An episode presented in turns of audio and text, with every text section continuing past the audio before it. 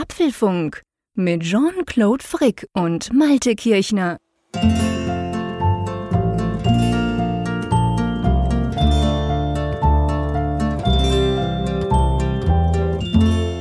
Folge 267 des Apfelfunk Podcasts, aufgenommen am Mittwoch, 17. März. Es klingt gewohnt, aber es ist etwas Erstmaliges in dieser Folge.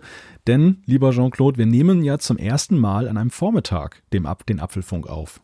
Ja, ganz genau. Hallo Malte. Das ist wirklich etwas ganz Neues. Es ist jetzt halb zehn am Morgen. Äh, Frühstückszeit sozusagen, oder ja, ein bisschen nach Frühstückszeit. Halb, halb zehn in Deutschland, da gab es doch diese Knoppers. Ja, ge genau, das ist mir jetzt gerade in den Sinn gekommen. Ich dachte, es war doch irgendwas mit Frühstück. halb zehn in Deutschland, genau. Ähm, quasi, ähm, ja, genau. Es gibt eine, eine Frühstücksfolge vom Apfelfunk. Nicht für euch da draußen. Ihr kriegt das ganz normal. Für euch ändert sich nichts. Hoffentlich auch am Inhalt nicht. Aber für uns, wir haben es quasi vorverlegt. Ich habe darum gebeten. Ich habe morgen Abend, ähm, am Donnerstagabend einen Fernsehtermin, einen Live-Termin im Schweizer Fernsehen in der Sendung 10 vor 10. Und ja, ich dachte mir, mh, hm, ich muss da wirklich fit sein. Und ich merke schon, wenn wir am Mittwochabend aufzeichnen, dass das anders ist, ob wir jetzt zweieinhalb Stunden zusammen sprechen und da tolle Analysen machen oder ob ich einfach sonst am Abend ja immer ein bisschen arbeite, Mail schicke und einen Radiobeitrag mache. Also ich bin am Donnerstag immer ein bisschen mehr müde, müder, müder, müder, genau, das ist das richtige Wort, ähm, als ich das an anderen Tagen bin und darum habe ich den Malte gebeten, ob es wohl möglich wäre und du hast glücklicherweise Zeit gehabt dafür. Ja, ja, glücklicherweise. Und es passte tatsächlich auch am Vormittag, weil ich heute frei habe. Und äh, ja, das, äh, da dachte ich mir, das ist ja irgendwie auch mal ein neuartiges Erlebnis. Ich, ich habe die, hab die ganze Zeit drüber nachgedacht, wann wir überhaupt mal vormittags miteinander zu tun hatten. Da sind mir sehr wenige Gelegenheiten ja. tatsächlich eingefallen. Einerseits natürlich Stimmt. Frankfurt. Klar. Dort, dort, hatten wir vormittags dann am Sonntag miteinander noch und zu tun. Und als du bei uns warst vor einem Jahr? Genau, und als wir gemeinsam gefrühstückt haben bei euch in der Küche. Das, äh genau, aber sonst haben wir, das stimmt, wir sind beide natürlich immer am Arbeiten und am Morgen erst recht. Wir, wir chatten ja auch meistens dann erst mal am Nachmittag so ein bisschen zusammen, wenn wir uns sonst generell ein bisschen austauschen. Der Vormittag ist anders und was auch anders war, ist mir aufgefallen, eben abgesehen davon, dass es jetzt hell ist draußen. Ich habe natürlich jetzt alle quasi, also das Handy ist quasi im Nicht-Stören-Modus, der, der Mac auch noch, alle Tabs, E-Mail-Zeug ist zu, weil ja normalerweise prasselt es ja auf einen ein. Also das heißt, die, die Bedingungen sind wunderbar. Ich habe meine totale Ruhe und gucke dann später wieder, was da alles läuft draußen. Also wir können podcasten wie immer. Das ist sehr gut. Bist du eigentlich ein Morgenmuffel oder bist du so ein Typ, der morgens gleich so steh auf Männchen? Äh, ja, nein, das, das war ich früher. Das, früher war ich wahnsinnig stolz. Ich kann super spät ins Bett gehen und ich bin am Morgen todfit. Das hat sich dahingehend geändert. Ich gehe immer noch super spät ins Bett, ja. wie du ja auch. Wir ja. sind beide so Nachteulen. Aber das mit dem Morgen, also ich meine, meine Kinder, die stehen so um halb sieben auf, spätestens. Der, der Größere sogar um sechs meistens. Und das heißt ja, wir stehen ja auch plus minus um halb sieben dann auf. Und bis ich dann so um acht normalerweise anfange, mal ein bisschen zu arbeiten, bin ich natürlich fit wie ein Turnschuh, das schon. Mhm. Aber so die erste Stunde ist schon, also ganz ehrlich gesagt, das darf ich ja hier an der Stelle mal sagen, das Schlimmste finde ich eigentlich diese super wachen Kinder am Morgen. Die quasseln dich schon voll, die haben schon tausend Ideen und ich bin einfach noch so, hey Freunde, lasst mich mal die Kaffeemaschine finden, lasst mich den richtigen Knopf drücken und dann so nach zwei Kaffees können wir zusammen sprechen. Ich bin tatsächlich eher der Typ, ich mag es am Morgen zuerst mal ruhig. Mhm. da war das Pendeln ganz praktisch. Also früher, muss man ja leider sagen, als ich noch nach Zürich gependelt bin, da war es natürlich so, ich bin aufgestanden, relativ knapp, schnell Dusche und gleich aus dem Haus zum Bahnhof und dann im Zug und wirklich Kaffee und Ruhe und so eineinhalb Stunden später bin ich im Office und dann kann ich loslegen. Also das war eigentlich ganz praktisch. Das fällt natürlich jetzt hier quasi weg. Mhm. Aber also jetzt zu der Zeit musst du dir keine Sorgen machen. Ja, ich kann quasseln wie immer bist kein Muffel heute in dieser Sendung. nein, nein, ja, nein, das nein, ist gut. Du hast dich schon gefreut, gibst du. Ja, ich dachte schon, ich hätte viel Redezeit. Nee, aber ja.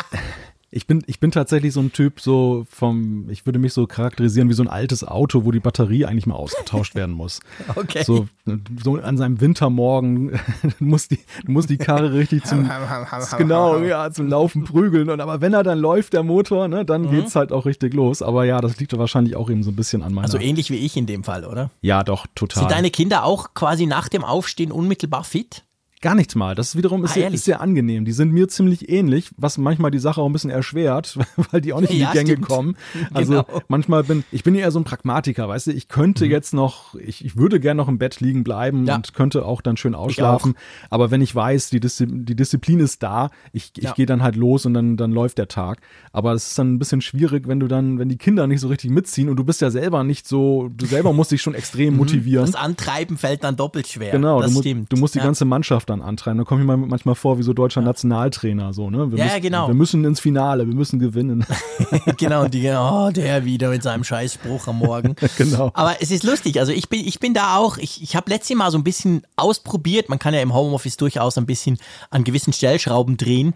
Ich bin tatsächlich, also wenn ich jetzt einfach wählen könnte, dann wäre ich der Typ, ich gehe ja immer so um ah, halb eins, eins ins Bett. Und dann stehe ich eben, wenn ich könnte, würde ich wahrscheinlich so bis 8 Uhr morgen schlafen.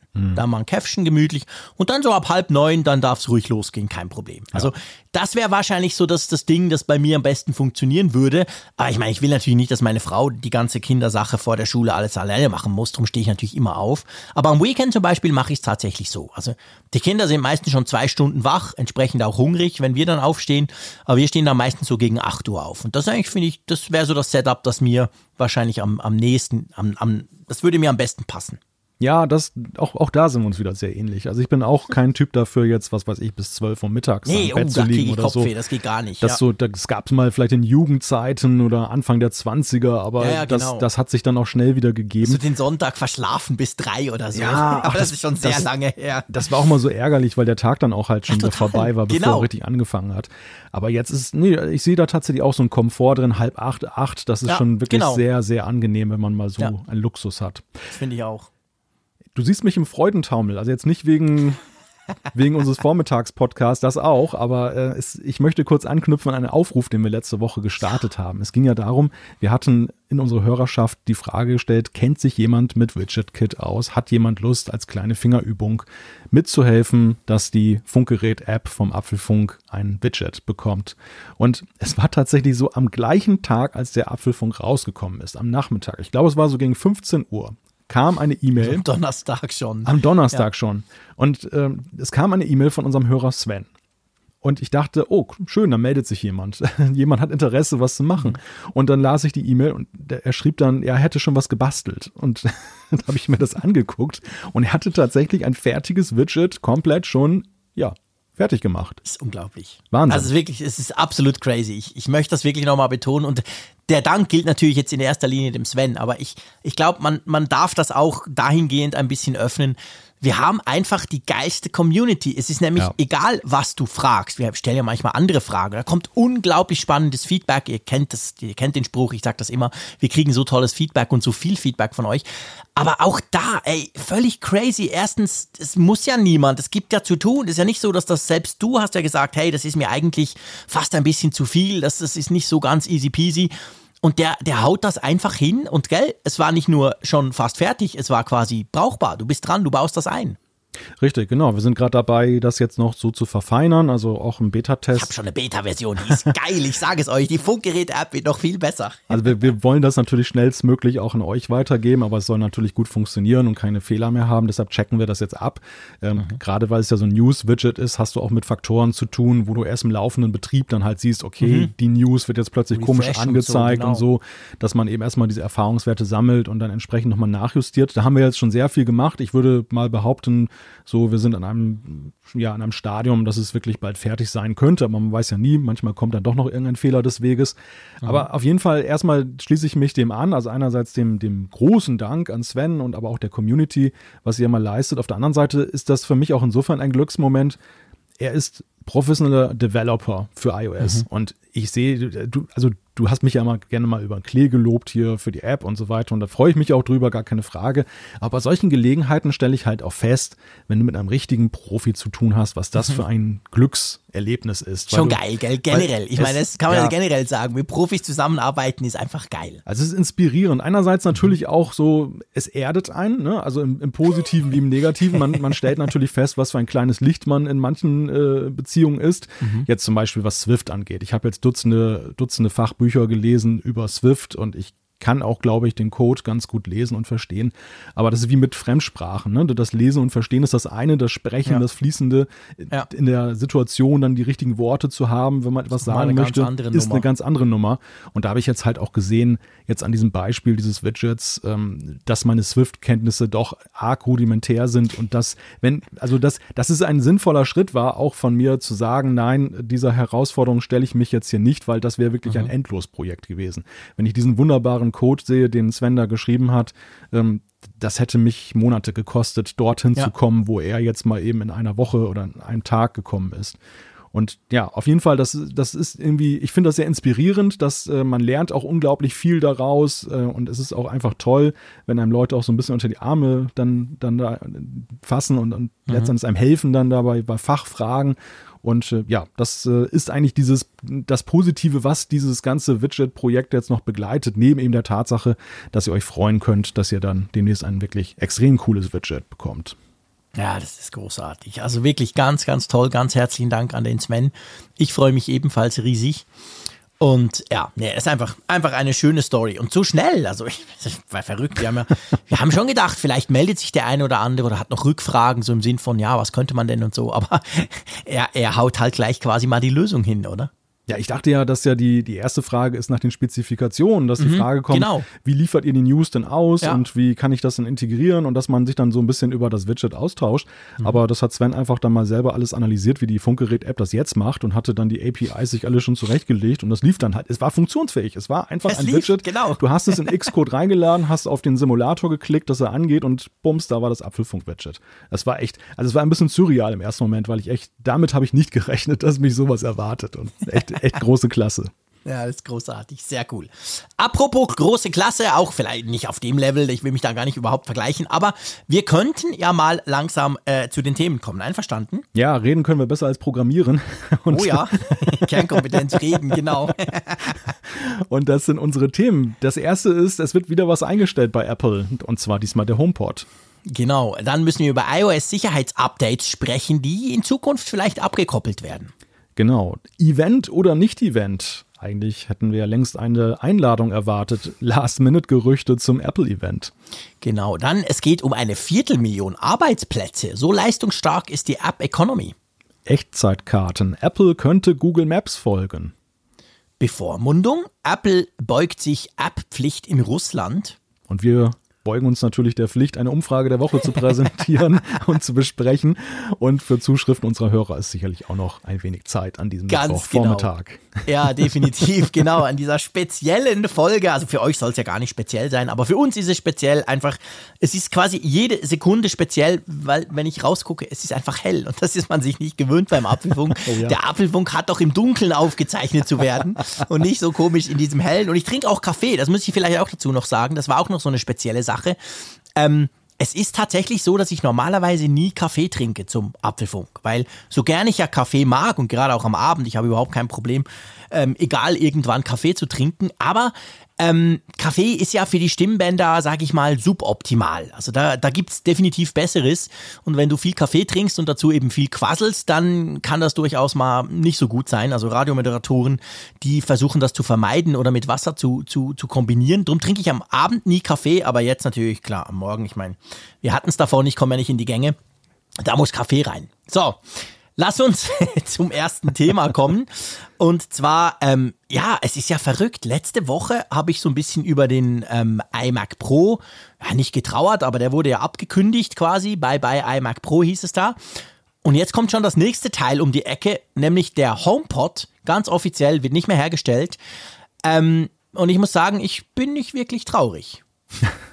Ja, es sind offenbar Frühjahrsputzwochen bei Apple. Ja, wirklich. Also sie gehen wirklich mit dem Besen durch die Regale und gucken mal, was da eingestaubt herumsteht. Letzte Woche war es der iMac Pro, jetzt der HomePod. Du bist nicht traurig, nein. Also auch da hat es wieder ein Produkt erwischt, wo man sich ja schon seit einiger Zeit gefragt hat, welche Zukunft es denn jetzt haben könnte, wie die ausschauen kann und vor allem, was Apple eigentlich diesem Produkt noch an Wert beimisst es war eigentlich überfällig, dass jetzt mal irgendetwas passiert. Also spätestens als mhm. der Mini erschien, hatte ich so das Gefühl, naja, Apple, jetzt müsst ihr aber auch mal eine Antwort darauf geben, wie ihr die Zukunft eigentlich des großen HomePods seht. Gibt es da ein Nachfolgemodell? Wird das funktionell aufgebohrt oder soll es das jetzt wirklich gewesen sein? Ist das so eine Art Evergreen? Ja, ganz genau. Also das, das hat man wirklich das war, das war so, glaube ich, der Erweckungsmoment. Ich meine, der HomePod wurde 2017 vorgestellt, 2018 im Februar kam er auf den Markt, im Juni kam er in Deutschland auf den Markt, in der Schweiz kam er gar nicht auf den Markt offiziell.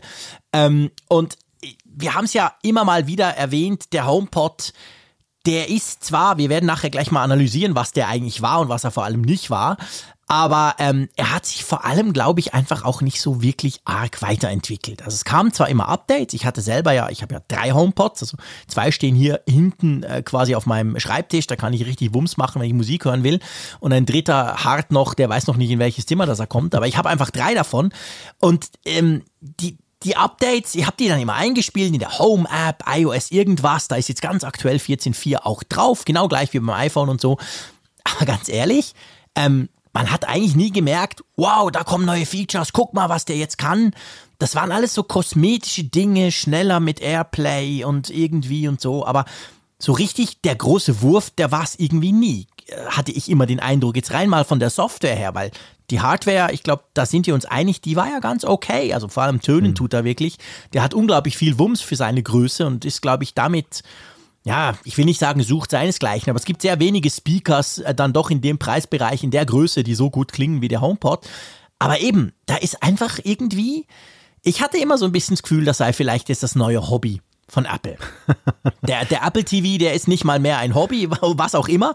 Ja. Wir werden es vielleicht dann sehen beim Event, aber, aber der HomePod ist das neue Hobby. So, wir machen ein bisschen was vielleicht, aber wir wissen gar nicht so genau, ob und wie lange und ja, mal gucken und das war irgendwie, das hat nie so gewirkt wie ein Produkt, das Apple wirklich geil findet, oder?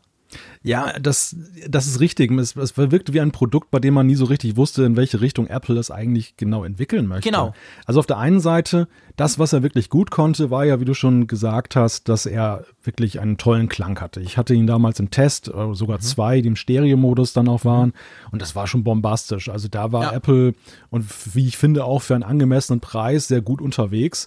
Allerdings wenn seine Stärke wirklich der Speaker gewesen wäre, dann wiederum war das Problem, dass ich mir so ein Setup natürlich kaufe, in der Hoffnung, das auch, sag ich mal, breitestmöglich einzusetzen in meinem Haushalt. Und ich konnte ja. halt, ich konnte halt über Siri kein Spotify erstmal nutzen, sondern nur über Airplay, also über Umwege. Anschlüsse hatte er sowieso nicht. Das war alles auf das Apple Ecosystem halt fokussiert. Ja. Wo dann halt die Frage ist, will ich 600 Euro ausgeben oder mehr, um das dann in einem Ecosystem dann nur dann zu haben. So ein, ein Speaker, der eigentlich ja einen generelleren Anspruch hat. Auf der anderen Seite, im Ecosystem selber hatte man auch nicht den Eindruck, dass es wirklich konsequent gedacht war, weil die Siri, das war eine Enttäuschung, es, es fehlte irgendwie der Pfiff, dass du so dachtest, naja, was ist denn eigentlich wirklich smart an dem Speaker? Also es ist viel Potenzial, aber nie genutzt. Ja, absolut. Also ich glaube, das ist das große Problem. Wir reden ja eben nicht von einem gut klingenden Bluetooth Airplay Speaker. Das muss man ganz klar sagen. Natürlich, äh, es gibt ein paar wenige. Der Herr Z aus St. Gallen, wo es immer regnet, der braucht ihn ausschließlich so und findet das lustig. Aber dafür ist er ja eigentlich viel zu teuer. Wenn du dir so einen Smart Speaker kaufst für 350 Euro, wie der anfänglich gekostet hat, dann willst du eben smarte Features, dann willst du, dass der das selber macht, dass der selber spielt und so weiter. Und halt auch ähm, überall letztendlich, aber vor allem natürlich auch gerade in Deutschland oder in Europa, wo Spotify ja stärker ist als in den USA, dort hat Apple Music noch ein bisschen mehr Traction, aber auch da ist Spotify eigentlich Number One. Dann willst du eben auch noch andere Dienste. Und ich meine, die, die, die Aussage von Apple ja am Anfang, ja, ihr könnt schon Spotify nutzen, ihr könnt ja auf eurem iPhone und dann rüber. Da habe ich immer herzlich drüber gelacht, weil ich so gesagt habe, hey Freunde, Sonos zum Beispiel kann seit 2010 oder sogar noch, noch früher all das. Also da, da habe ich irgendeinen Dienst konfiguriert und das funktioniert. Und der, der, der, der HomePod war halt extrem eingeschränkt dadurch. Plus, und das habe ich auch immer wieder bemerkt, es ist halt auch eine Frage des Assistenten, der da drauf sitzt. Ich meine, ob du ja. den Google Assistant in einem Speaker hast. Ich habe den, ich habe diesen Nest Audio Speaker auch bei mir. Den, das ist ja eigentlich sozusagen das Gleiche, aber viel günstiger, tönt auch nicht so gut. Aber da ist der Google Assistant drin und dann von der Alexa, die du ja auch hast, will ich gar nicht reden. Und beim HomePod war halt Siri drin. Und ja, ich will jetzt nicht wieder ins große Siri-Bashing ein, eintauchen, aber ja, es ist halt eben Siri. Also das heißt, dadurch waren die, die Einsatzmöglichkeiten zusätzlich noch beschnitten, weil die halt einfach weniger kann als die anderen Assistenten. Das, das war auch immer noch so ein Problem, oder? Und ich, wir hatten ja beide damals das Gefühl, hey, aber jetzt, jetzt, wo Siri quasi, also ich meine, der HomePod ist ja eigentlich die personifizierte Siri quasi, also hm. Siri in Hardware, ja. wenn du so ja. willst. Ja wir dachten ja, jetzt, jetzt gibt's einen Push, jetzt kommt eine ganz neue Siri. Wir müssen sagen, drei Jahre später ist nicht passiert, oder? Das stimmt, ja, der Siri, also das war, der HomePod war tatsächlich ein sehr ernsthaftes, wenn nicht sogar das ernsthafteste Bekenntnis von Apple zu dieser Sprachassistentin. Ja.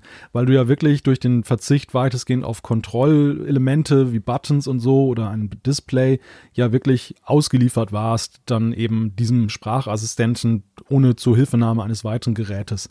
Am Ende hatte ich aber auch den Eindruck, dass Apple selber an diesem Konzept ein wenig gezweifelt hat, weil ja mhm. immer mehr, und das sieht man ja auch in der Software, ähm, letzten Endes ja dann doch darauf fußte, dass du irgendwie mit diesem Gerät in Interaktion trittst über eines deiner Geräte.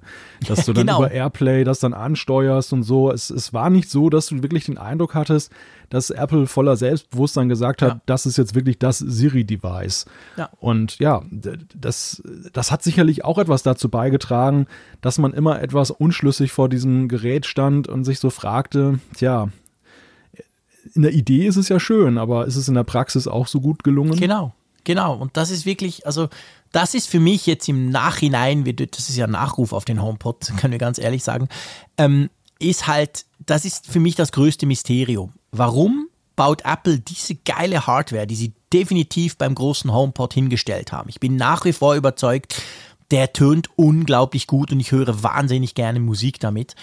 Aber warum haben sie nicht versucht, die Siri irgend in einer Form da besser zu machen? Oder warum ist ihnen das nicht gelungen? Vielleicht haben sie es ja versucht, wir wissen es letztendlich nicht. Und ich will hier nur ein kleines Beispiel, dann können wir das Siri-Thema zur Seite legen. Aber wir hatten bei uns im Laufe der Zeit dieser drei Jahre, hatten wir bei uns in der Küche alle diese Assistenten. Also die Alexa in Form von einem Sonos-Speaker, der auch Alexa mit Mikrofon ja auch kann dann den Google Home, also den Google Assistant und eben den HomePod. All die drei standen teilweise sogar parallel in der Küche für mehrere Monate zum, zum Musik hören, weil ich in der Küche brauche ich quasi ein Radio. Das klassische Küchenradio ist bei mir ein Smart Speaker. Und ich sehe es bei den Kindern. Und die Kinder, die sind ja total aufgeschlossen und die finden das lustig, dass man mit Geräten reden kann. Die haben nicht diese Beißhemmung, die ich tatsächlich als alter Sack inzwischen ein bisschen habe, weil ich mich immer ärgere, wenn sie mich nicht versteht. Aber selbst da hast du gemerkt, wie selbstverständlich sie die Alexa oder die Google fragen, egal was, also der, der mhm. größere ist so ein Sportfreak, Fußball, der fragt ständig Fußballresultate ab, wie war es denn in der Premier League hier und da und dort. Das konnten die vom ersten Tag an perfekt. Und die Siri kann es halt nicht. Und die haben irgendwann begonnen, weil ich hatte sie immer parallel. Also der HomePod war immer da, plus noch ein anderer. Und die haben immer dann, die haben ganz schnell aufgehört, mit Siri zu sprechen. Weil sie gesagt haben, ja, weißt du, kommt immer irgendein blöder Spruch oder das passt nicht oder sie versteht mich nicht. Hm. Ich krieg nicht das, was ich will. Und das ist ja mein Problem, das ich habe. Wenn ich, wenn ich das zwei, dreimal probiere und immer auflaufe, dann verliere ich schlicht und ergreifend die Lust dran. Ja, ja, das ist richtig. Also ich glaube, ähm, einerseits das Sprachassistententhema, grundsätzlich bin ich der Ansicht, das hat sich nicht so gut entwickelt, wie man das eigentlich generell ja. erwartet hätte. Das, nee. Ich will gar nicht ein Loblied auf Amazon oder so anstimmen. Auch da finde ich, äh, ist immer noch Luft nach oben. Auch die aber, sind nicht so gut, wie aber, sie versprechen, genau. Also es hat sich auch nicht so wirklich gemausert über die Jahre. Wenn ich jetzt so denke an die Geschichte des HomePods, zwei Jahre in dem Zeitraum, so irrsinnig besser ist es bei allen nicht geworden. Aber es ist zumindest bei Amazon und bei Google ist es ist es okay. Es ist okay, ja. weil du das Gefühl hast, du genau. kannst die Geräte schon einigermaßen vernünftig steuern. Ich glaube, die Frage, warum das so ist, liegt auch sehr stark darin begründet, dass, dass, dass die andere Voraussetzungen hatten, als sie die Geräte entwickelt hatten. Mhm. Amazon hatte zu dem Zeitpunkt eben kein Smartphone oder Tablet Ecosystem ja. nennenswert, auch mit, sag ich mal, mit nennenswerter Reichweite, dass du sagen konntest, wir haben ja diesen alternativen Steuerungsweg. Man muss, mhm. wir müssen nicht unbedingt die äh, Sprachassistentin da einsetzen. Man kann auch Alternativen. Das, diese Verlockung ist natürlich bei Apple von Anfang an viel größer gewesen, weil der HomePod wurde hineingeboren, ein riesiges Ecosystem, ja. wo du voraussetzen kannst, dass die Leute natürlich irgendein Device Device haben, worüber du ihn auch dann ansteuern kannst. Und deshalb mhm. war vielleicht der Druck von Anfang an auch nicht so groß, dass man jetzt gesagt hat, okay, wir müssen jetzt diesen Sprachassistenten jetzt wirklich mal um Jahrmillionen nach vorne bringen in der Frage, was versteht der oder ähm, ich sag mal, wir, wir haben ja auch die, die Hoffnung daran geknüpft, dass Siri durch den HomePod tatsächlich ja sogar vielleicht den Mitbewerbern mal jetzt voraus sein könnte. Ja das, das muss man ja in, in der Rückschau ja auch sich nochmal vergegenwärtigen. Der HomePod war seinerzeit ein Hoffnungsschimmer wirklich, dass man dachte, jetzt rennt Apple nicht hinterher, sondern jetzt nehmen sie das Heft in die Hand und zeigen uns mal, wie Sprachassistenten richtig gehen. Das ja, habe ich zumindest genau. damals gedacht. Ja, ich auch, weil, weil als der rauskam, war es ja so der klassische Apple-Move. Apple ist ja gerne spät. Bei fast allem, das iPhone war nicht das erste Touch-Device-Smartphone, äh, die Apple Watch war längst nicht die erste Smartwatch und so weiter. Aber wenn sie es dann machen, machen sie es richtig. Und genau so war es ja beim HomePod. Der kam und man dachte, hey, aber jetzt haben wir seit Jahren diese anderen Speaker und so. Schön kommt Apple auch noch. Aber das war mit der Hoffnung verknüpft, ja, Apple machen, die machen oft mal gerne was erst ein bisschen später, dafür dann richtig. Und das muss man sagen, haben sie leider überhaupt nicht eingelöst. Nein, überhaupt nicht. Und es ist halt schade. Also dieser Nachruf auf dem HomePod, das ist jetzt eigentlich kein Kübel Häme, den man ausschüttet, sondern es ist auch, es ist auch ein Stück weit Enttäuschung. Ja, weil einfach der Home Chance. Richtig, der HomePod äh, war nicht von Anfang an konzeptionell ein Fehlschlag, sondern er war eigentlich ganz im Gegenteil ein Produkt, wo man eben dachte, hm, das steht Apple gut zu Gesicht und da können viele gute Dinge daraus mhm. erwachsen.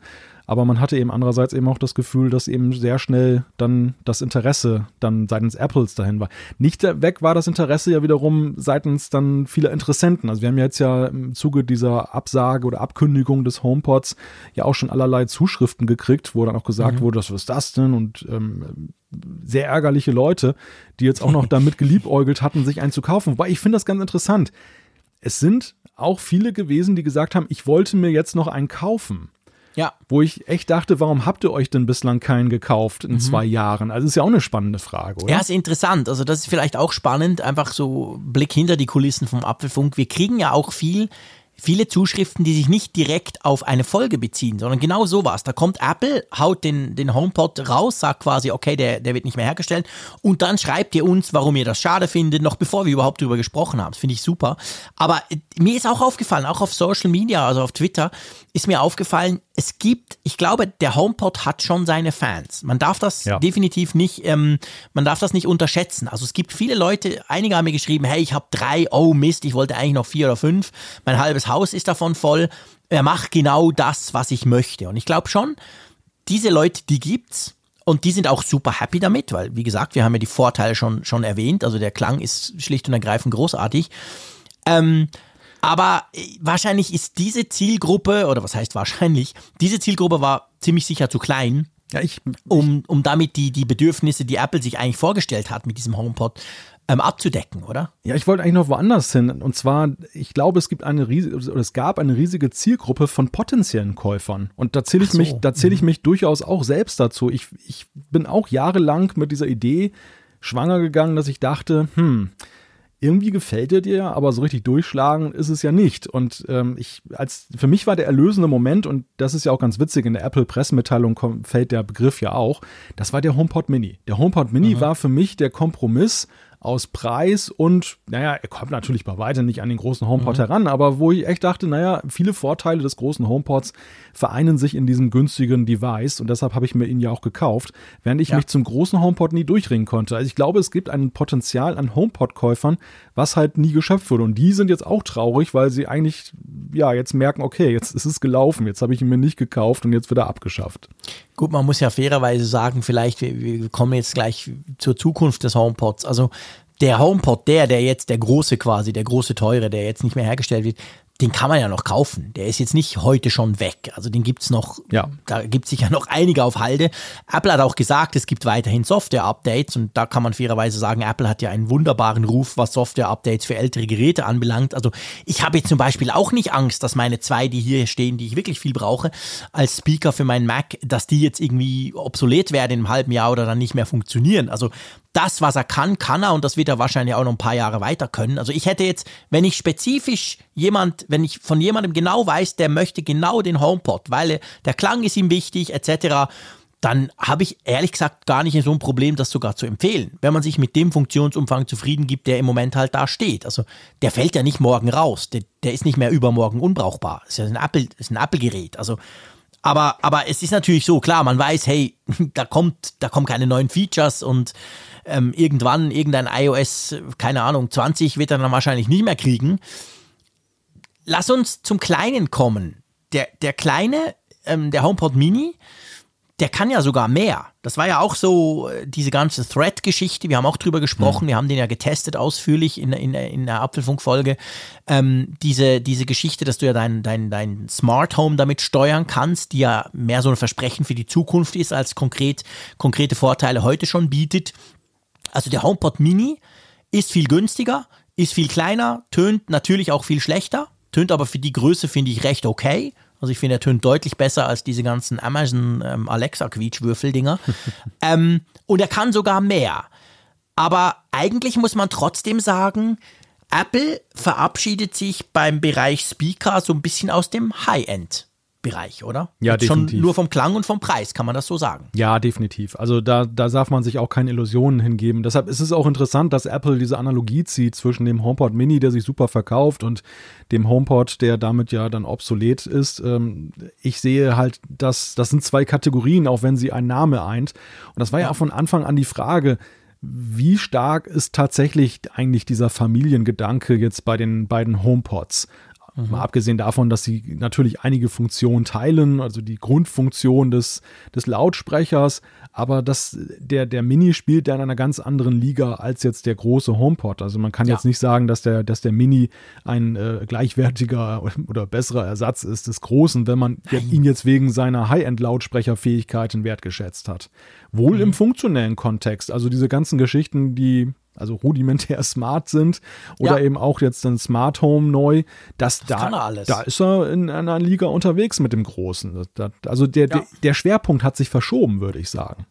Genau, der Schwerpunkt hat sich verschoben.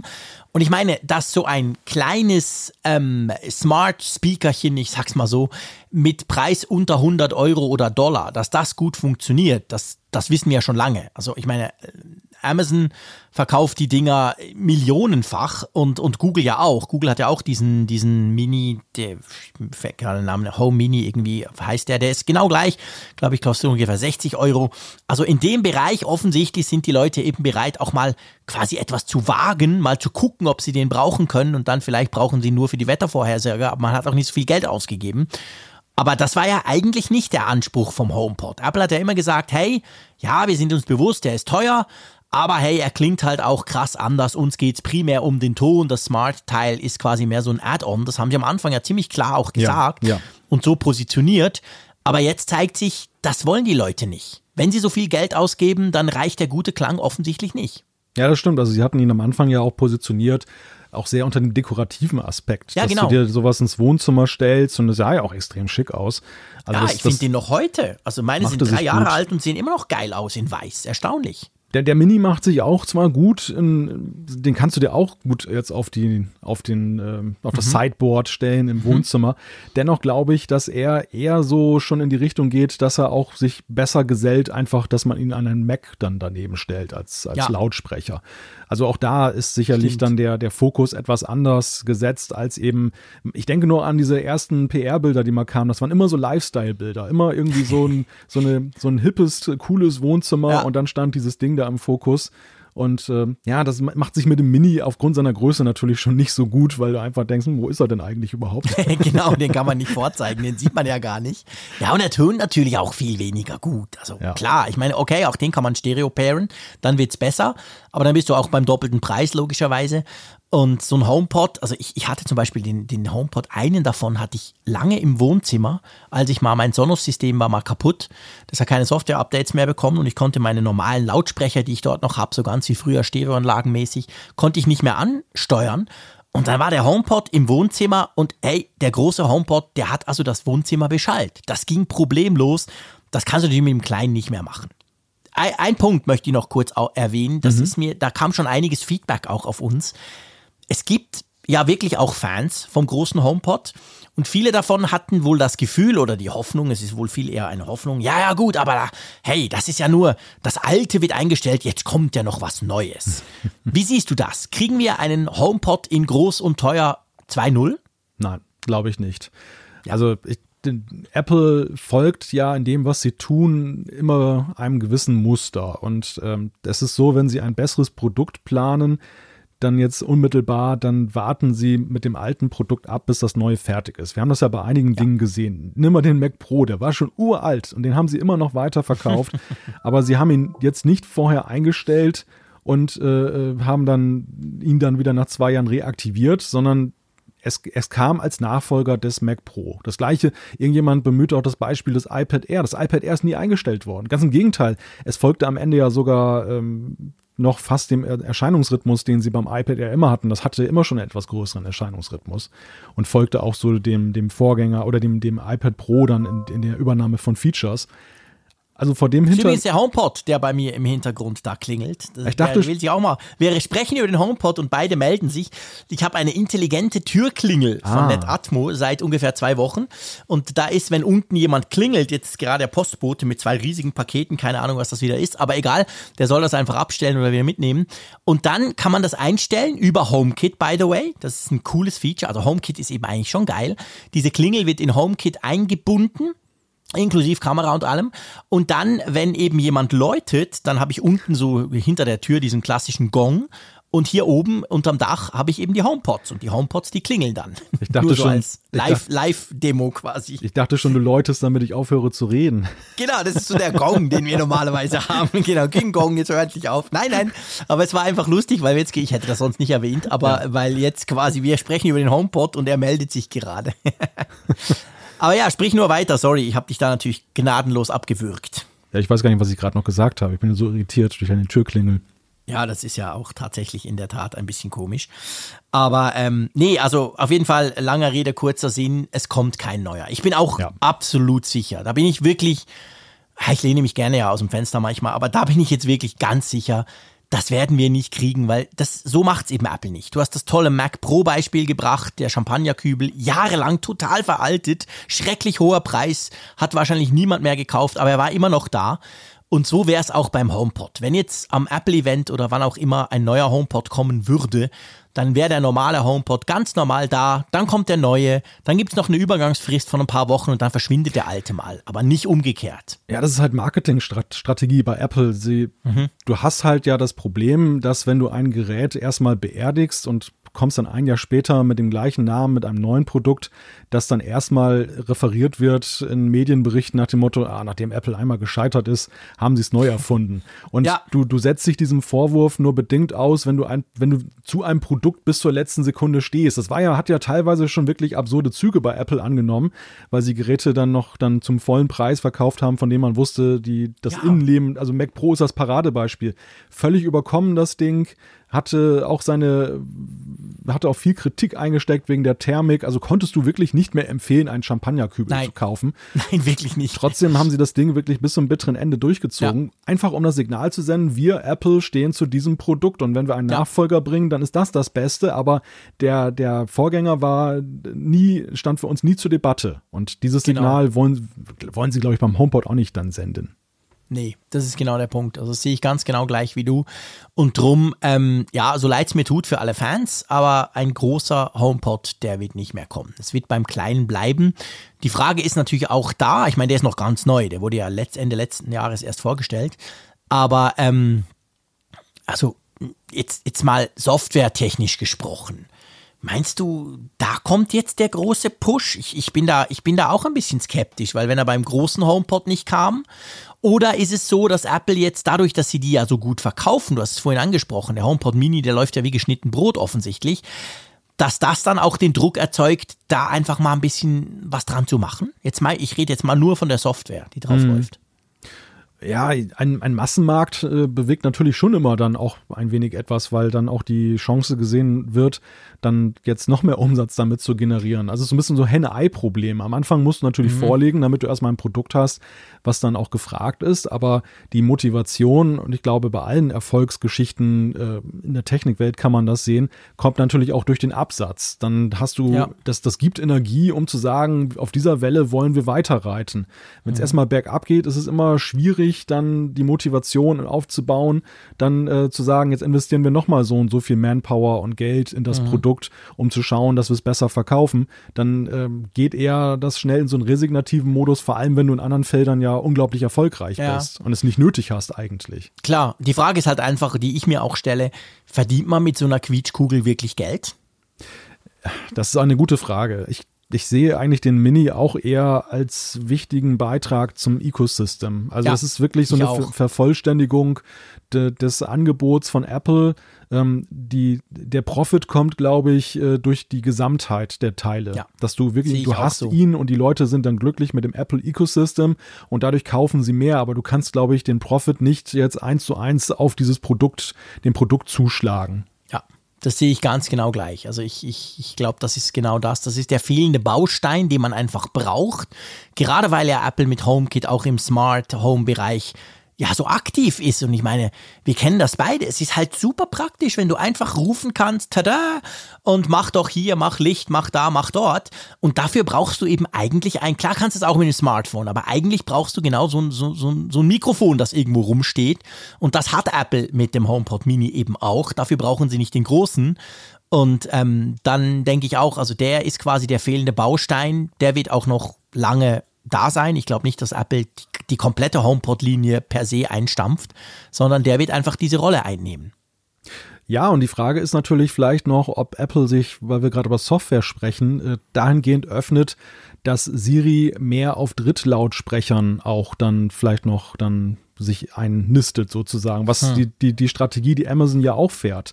Denn Du hast ja eben die, die Amazon, ich sage jetzt den Namen nicht, weil sonst gehen wieder alle Geräte an. Den Amazon Sprachassistenten hast du ja auch auf vielen Geräten, zum Ja, Beispiel stimmt. Sonos und so weiter, die bieten das alle an. Das, das sorgt unglaublich für die Reichweite und gleichzeitig bist du als Hersteller dann das problemlos, wenn du jetzt nicht gerade eine zündende eigene Idee hast, was du da machen willst, dass du Ja, du trotzdem musst noch neu erfinden. du hast High-End-Lautsprecher einfach, die mit deinem Assistenten sind. Und ja, wir wissen, Wobei das passt nicht zu Apple. Also, seien wir ehrlich, ähm, wo, wo gibt's Apple schon? Also bei Apple Music mussten sie es machen, Zähneknirschen gibt's eine Android-App. Aber sonst ist es ja jetzt nicht unbedingt in der Apple-DNA, dass man solche Sachen rausrückt. Das weiß ich gar nicht. Nimm mal HomeKit. Also ich, ich kann mir Siri tatsächlich Okay. auch. Das, die Frage ist halt, wie, wie du das, welche Philosophie du verfolgst. Bei, bei Siri war ja bislang die Strategie oder die Philosophie, dass es ein wirklich extrem elementarer Bestandteil des jeweiligen Gerätes ist. Das ist eine, eine, eine, eine Assistentin des iPhones. Ja. Und der, der HomePod war ja dahingehend auch eine Erweiterung, dass es so einen langen Arm erstmals gab, dann von zu den Genau. Devices. Und ich halte es nicht für ausgeschlossen, wenn man es richtig verkauft, äh, dass es letzten Endes dann nicht irgendwie ein Bruch mit Traditionen ist, sondern dass Apple wie bei HomeKit und bei anderen Dingen, die, wo sie auch in andere Ecosystems dann teilweise hineinragen, dann eben sagen, ähm, warum sollen wir denn nicht jetzt dann von dem Know-how zum Beispiel von Sonos oder so profitieren und ähm, den Leuten etwas bieten können in der Hinsicht. Das, das halte ich nicht für ganz ausgeschlossen, aber es setzt halt voraus, dass man auch bei Siri eine, eine Strategie hat, die, Ja. Die dann halt irgendwie irgendwo hinführt momentan. Das sehe ich auch noch nicht so richtig. Also Ho HomeKit ist natürlich ein gutes Beispiel, wobei ich HomeKit sehe ich tatsächlich eher so, das bindet andere Geräte ins Apple-Ökosystem ein. Also für mich natürlich als Apple-Nutzer ist es super wichtig. Ich kaufe mir grundsätzlich nur Smart Home-Zeug, das HomeKit kann, klar. Ähm, aber bei der Siri, ich kann, mir das, ich kann mir das irgendwie überhaupt nicht vorstellen. Also ich will jetzt gar nicht wieder darüber diskutieren, ob das ein anderer Hersteller überhaupt will, wenn man quasi auch Alexa und den Amazon-Dings haben kann. Aber da bin ich also effektiv skeptisch, muss ich dir ehrlicherweise sagen. Ich glaube, die bleibt vorderhand mal in diesem kleinen HomePod Mini drin. Ja, im ersten Moment ist das sicherlich so, aber andererseits gibt es natürlich schon Gründe, die für Apple verlockend sind. Dass du zum Beispiel das mit Apple Music koppelst, was ja längst eben auch auf anderen Devices ja unterwegs ist. Und dann, ich meine, bei, beim Amazon-Dienst ist es ja eben auch so, dass die Reichweite gerade deshalb gesucht wird, um eben Dienste zu verkaufen. Klar. Ja, das und, stimmt natürlich. Und Apple geht auch immer mehr in den Bereich, dass sie sagen, Services und Dienstleistungen, die wir nicht nur in unserer Plattform anbieten, haben für uns zunehmend Gewicht. Also da, da ist zumindest einiges denkbar, aber ja, Ja. Dass, dass wir da konkret davor stehen, da bin ich bei dir. Ähm, das sehe ich nicht. Also das ist tatsächlich eher eine Langfristentwicklung, dass sie dann jetzt sich zum Beispiel fragen, wie machen, was machen wir mit unserem Musikdienst weiter? Äh, wo gibt es vielleicht dann auch positive Impulse, dass jetzt dann man den Sprachassistenten von uns dann hat und nicht den der Mitbewerber? Das, das hängt eben sehr viel auch davon ab, von anderen Strategien, die sie haben mit anderen Produkten, die sie da Ja. anbieten. Weil da muss man ja, und das ist jetzt das letzte, glaube ich, zum Thema HomePod, aber das, das, das finde ich noch witzig. Ich habe jetzt wahrlich viel über, über Siri gelästert, wo ich finde, wo der HomePod vom ersten Tag an erstaunlich gut war. Das hat mich echt geflasht. Ich bin ja ehemaliger Musikredakteur auch beim Radio, also ich höre gerne Musik. Der hat die Musik immer super gut verstanden. Du konntest dem Ding immer sagen, hey, spiel das und das von dem und dem und es hat praktisch immer geklappt. Etwas, was andere nicht so hinkriegen. Das weiß ich jetzt eben von meinem Sonos mit, äh, mit der Amazon-Ding drin oder auch vom Google-Ding. Also die Musikerkennung, Song, ähm, Song, Song und, und, und vor allem Bandname und so, das hat saumäßig gut funktioniert. Also ich habe ehrlich gesagt am liebsten mit dem HomePod Musik gehört, weil ich einfach wusste, da kommt wirklich das, was ich will, weil das einfach gut klappt. Das, das wäre vielleicht ein Benefit, ja. Mal abwarten. Ja, mal abwarten, genau. So, dann kommen wir doch zu unserem nächsten Thema. Da geht es auch ein bisschen um Abwarten vielleicht. Das ist gar nicht, gar nicht so weit hergeholt. Es geht um iOS Sicherheitsupdates. Und da ist es jetzt so, wir haben ja am Montagabend, muss man vielleicht am Anfang sagen, haben wir nochmal neue Beta von iOS 14.5 bekommen. Das ist jetzt die Beta 4. Da können wir dazu dann am Schluss noch was sagen. Ähm, und da hat man jetzt wohl etwas gefunden, was in Sachen Updates so ein bisschen eine Änderung hervorrufen könnte, oder? In Zukunft. Genau, also man hat im Beta-Code äh, Referenzen gefunden, die darauf hindeuten, dass Apple künftig das trennen möchte zwischen funktionellen Updates und reinen Sicherheitsupdates. Also Sicherheitsupdate, ihr habt eine Sicherheitslücke, die irgendwo entdeckt wurde und die kann ausgenutzt werden. Und auf der anderen Seite eben, es gibt neue Features oder das Interface ändert sich.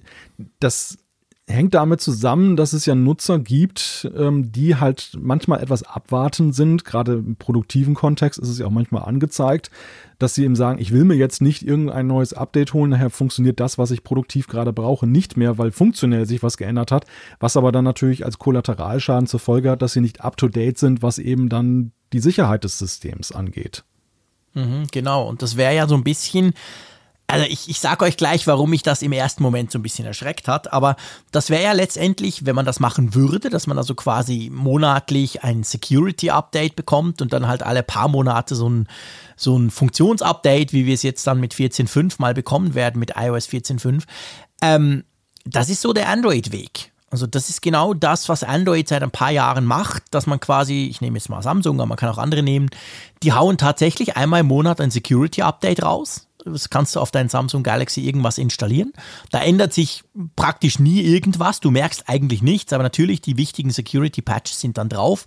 Und dann gibt es, wenn du Glück hast, ab und zu mal ein größeres Update und dann natürlich einmal im Jahr, theoretisch zumindest, von Google dann die ganz großen Updates. Also es wäre so ein bisschen, würde so ein bisschen in die Richtung gehen, oder? Das geht in die Richtung, aber ich kann es auch sehr gut nachvollziehen, dass man das so macht.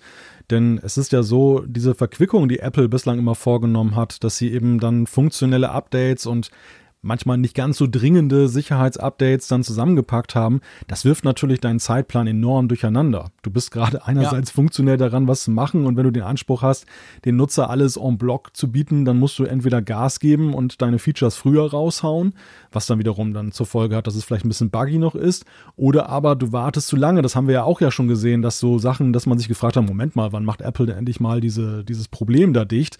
Mhm. Und dann kam es halt raus mit einem Update, äh, mit einem Punkt-Update, Update, wo dann vielleicht noch irgendwas anderes drin war, wo man sich natürlich dann fragt, ja, hätte man da nicht etwas dringender mal was machen müssen. Mhm. Also ich kann das schon gut nachvollziehen, dass sie das in Erwägung ziehen, weil sie da für sich natürlich sehr viel Stress aus der Sache rausnehmen und natürlich auch den Fokus bei den Updates. Ich meine, wir, wir haben hier häufig darüber diskutiert, über die Häufigkeit der Updates in den ja. letzten Jahren. Wie viele, erstmal wie viele Unterversionen wir von iOS wir kriegen. Ähm, mittlerweile ist es ja schon guter Brauch, dass man mindestens eine Punkt 5 sieht. Und zum anderen ist ja. es eben auch so, dass auch die Unter-Unterversionen, diese Punkt-Punkt-Releases auch ja inflationär geworden sind. Äh, und das stimmt. Dass, ja. dass, dass du dich natürlich dann. Es, also Wobei das, da natürlich das, die Frage ist, wie, wie, wie benennen sie das dann? Also. Ja, gar nicht. Gar nicht, weil, weil, weil Google macht ja so, und damit die Google-Hersteller auf Android natürlich auch, da hat man einfach den Security Patch Level. Also ja. da steht dann Security Patch März 21. Dann weiß ich, okay, ich habe den neuen, ich bin aktuell. So geht's dann. Du hast immer noch Android 11, ja eigentlich 11, Mehr, hm. mehr gibt's gar nicht. Aber dann halt hinten dran quasi diesen Security, weil irgendwie musst du ja merken, hast das Update drauf oder ja. nicht. Es wird eine separate Versionsnummer geben. Ein wahrscheinlich, also das ist meine Vermutung jetzt, wahrscheinlich irgendwie eine kryptische, irgendwie so eine ja, Buchstabenfolge A1322, mhm. dass Support-Mitarbeiter halt, wenn sie dich am Telefon haben, ja, genau. herausfinden können, ob du jetzt dann Was auch das draufgeladen hast oder ob das das Gerät das selber draufgeladen hat. Ähm, aber abgekoppelt von eben der, der Versionsnummer dieser, dieser Zahlenfolge, der 11.5 oder 14.5. Das, glaube ich, wird dann künftig, wenn es so kommt, den, den funktionellen Updates vorbehalten sein, die man ja auch be bewerben kann. Also die, die andere Nummer muss nicht sexy sein, weil sie letztendlich ja nur für Servicezwecke ja. von Interesse ist. Aber diese funktionelle Geschichte ist, und das hat ja in den letzten Jahren auch zugenommen, von großer Bedeutung ja auch in der Vermarktung, dass du als Apple ja, sagst, logisch. hey, die 14.5 kann dies und das, schaut ja, euch klar. das mal an. Ist ja auch für, für also letztendlich als Nutzer ist das ja auch wichtig. Als Nutzer ist das nach außen hin eigentlich wichtiger, klar. Die Security Updates sind eigentlich wichtiger im Bezug auf, dass du wirklich sicher unterwegs bist. Darum muss man die unbedingt einspielen. Aber das andere bringt dir halt mehr Spaß, sagen wir es mal so. Wenn dann plötzlich so eine Geschichte wie jetzt mit 14.5 mit dieser Masken- und Apple Watch-Sache, äh, wo man wirklich denkt, wow, geil, endlich ein, ein Problem gelöst. Ja, spannend. Wie realistisch ist das, dass das kommt? Kann man das abschätzen? Oh, wie realistisch ist das? Ich, ich finde es verwunderlich, dass ähm, wenn sowas jetzt mit der 14.5 kommen könnte. Mhm. Also ich dachte im ersten Moment, wir haben das ja auch schon ein paar Mal gesehen, dass irgendwelche Leute was entdeckt haben, Codefragmente, ähm, die darauf hindeuten, dass da etwas kommt. Und dann war es mhm. tatsächlich dann irgendwann bei einer nächsten größeren Version dabei. Ja. Ich, ich könnte mir eher vorstellen, dass wir sowas mit iOS 15 sehen, denn das ja. ist schon eine recht fundamentale Änderung. Ja, würde, mich, auch. würde mich echt wundern, wenn Apple sowas im Vorbeimarsch mit 14.5 mal eben macht. Ich glaube auch. Also man muss das ja auch kommunizieren, by the way. Also das ist etwas, das wäre jetzt wie gemacht für eine WWDC. Ja, genau. Das neue iOS, neue iPad OS und übrigens, hey, hier jetzt noch schneller Security Patches. Also das können sie dann schön, schön quasi den Entwicklern und, und, und der Weltöffentlichkeit quasi präsentieren. Ich glaube auch nicht, dass das jetzt schon kommt, aber natürlich, man kann natürlich schon Vorbereitungen treffen dahingehend. Drum, drum sind diese Fragmente drin. Mich freut ja eine andere Funktion der Beta 4 viel mehr, ganz ehrlich gesagt. Ja, mich auch. Dich auch? Okay. Wir haben ja darüber gesprochen in einem Apfelfunk, dass die iOS 14.5 Betas schön sind und das mit der Maske, wie toll das schon funktioniert, hatten wir alles im Apfelfunk drin. Aber mich hat ja genervt, dass wenn du dein iPhone, dein neues, dein iPhone 12 auf den MagSafe Ladeadapter legst, den Wireless Charging mit Magnet, dass diese tolle Animation, die ist wie bei der Apple Watch, so ein runder Kreis, der sich füllt und anzeigt, wie im Moment gerade der Füllstand ist, die war ja weg seit iOS 14.5 Beta 1 und jetzt seit Montag Beta 4 ist sie wieder drin und ich freue mich jede Nacht wieder, wenn ich spät in der Nacht mein iPhone auf den Charger lege. ja, es geht mir ähnlich, weil ich ja auch diesen Charger da am Bett stehen habe und das, das, ich fand es ja von Anfang an eben toll, diese Animation zu sehen. Und Großartig, dann, und dann ich habe nur darum MagSafe. Ja, und dann war sie plötzlich weg. Ja, bei dir wundert mich das sowieso, du bist doch gar nicht so ein Wireless-Freund. Nein, aber eben, wie gesagt, nur deshalb. deshalb. Ja. Ich finde das großartig und in der Nacht ist mir ja wurscht, wie langsam es lädt. Ähm, und diese, ich finde einfach diese Anzeige so cool. Ich meine, klar, jetzt kann man sagen, der Frick wieder ist ja krass, mit was für Details sich der beschäftigt. Ja, ich habe an kleine manchmal auch Freude und das ist tatsächlich was und es kommt eben zurück. Es gab ja schon einige, die dann geschrieben haben, ja, das kommt wahrscheinlich nicht mehr, warum auch immer. Aber ich dachte immer, nee, es kann nicht sein. Das ist ja schon noch was Neues und vor allem ist es konsistent mit der Apple Watch, weil die hat genau die gleiche Animation, wenn du sie zum Laden hinlegst. Also ja, ich bin happy. Jetzt können sie iOS 14.5 eigentlich rausbringen. Ich dachte mal, dass du ein Starkstromkabel unterm Bett liegen hast, um deine Handys anzuschließen. Fast genau, mein Charging. Wireless Charging geht mega schnell. Darum brauche ich auch nur ganz wenig Schlaf. nein, nein, nein. So ist es definitiv nicht. Okay. Aber ähm, ja, ich, ich lade natürlich gerne am Tag schnell per Kabel, wenn ich halt den Akku irgendwie platt gemacht habe. Wobei das im Homeoffice, muss ich auch sagen, ja überhaupt kein Thema mehr ist. Da kriegst du den Akku ja sozusagen nicht mehr leer. Ähm, ja, von dem her hat sich das alles ein bisschen entspannt. Aber der MagSafe ist halt wirklich praktisch. Es, es, es ploppt hin. Man muss nicht gucken, wie es falsch drauf liegt und dann nicht richtig lädt. Und dann haben wir jetzt noch diese. Aber sag mal, iOS 14.5. Jetzt haben wir die Beta 4. Die kam für mich so ein bisschen außerhalb der Reihe. Die kam an einem Montag. Also am letzten Montag, an diesem Montag kam mhm. die raus. Ähm, das deutet schon darauf hin, also der, die Schlagzahl wird kürzer. Ja. Das Ding kommt wohl bald raus, oder? Ja, ich glaube auch, sie ist in den letzten Zügen. Was darauf hindeutet, ist auch die Größe. Es waren, glaube ich, mit 300 Megabyte oder ja. so.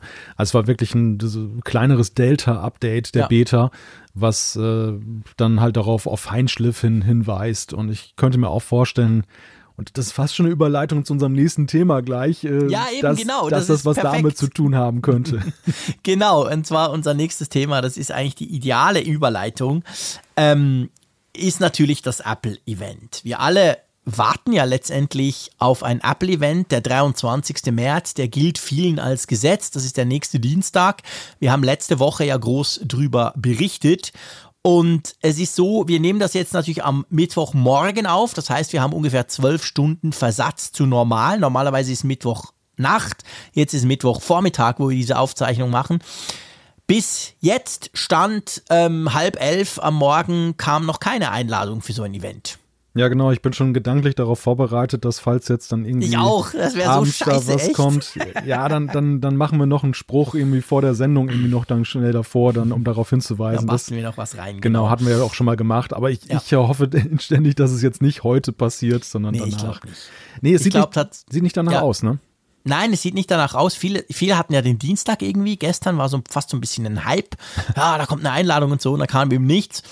Ich finde aber, das spielt gar keine Rolle, weil das spricht noch nicht zwingend gegen den 23. als Event. Weil das allererste, ich habe extra nachgeguckt, das allererste Apple-Event im September, jetzt im vergangenen September, das war ja das Apple Watch-Event und iPad-Event, wo ja das iPhone war ja ein bisschen verspätet. Das war auch, das wurde am Donnerstag angekündigt, das digitale Event, hm. und kam dann am Dienstag. Ja. Also mit anderen Worten, es kann gut sein, dass am Donnerstag, von uns aus gesprochen jetzt morgen oder wenn ihr eben am Donnerstag das hört, dann am Donnerstag, dass am Donnerstagabend diese Ankündigung noch kommt. Weil, seien wir ehrlich, sie brauchen ja keinen Vorlauf mehr, sie müssen ja keine ja. Journalisten um die halbe Welt fliegen. Man kann das ja super kurzfristig machen. Ja, das ist genau der Punkt. Die Vorlaufzeit hat sich im letzten Jahr ja durch diese Änderung dann drastisch reduziert. Vorher war sie ja wirklich mit Respekt für die Anreisenden ja, Medienvertreter, die man ja auch ja schon recht kurzfristig immer dann ja, eingeladen ja, hat. Also ist ja nun auch nicht mal eben so gemacht, dass du, nee. dass du eine Woche später in die USA fliegst. Genau. Ähm, da ist ja auch nicht jeder, es gibt zwar so gewisse Zyklen, aber fest einplanen kannst du es ja nicht. Aber trotzdem, genau. jetzt, jetzt durch das Digitale haben sie es ja noch weiter gestrafft und ich wäre da jetzt auch noch nicht so panisch. Ähm, Mhm. Ja. Nee, also ich glaube nach wie vor, dass das sein kann am 23. Das würde nach wie vor passen, weil es gab ja wirklich viele Leaks und Gerüchte, die sich genau auf dieses Datum eingeschossen hatten.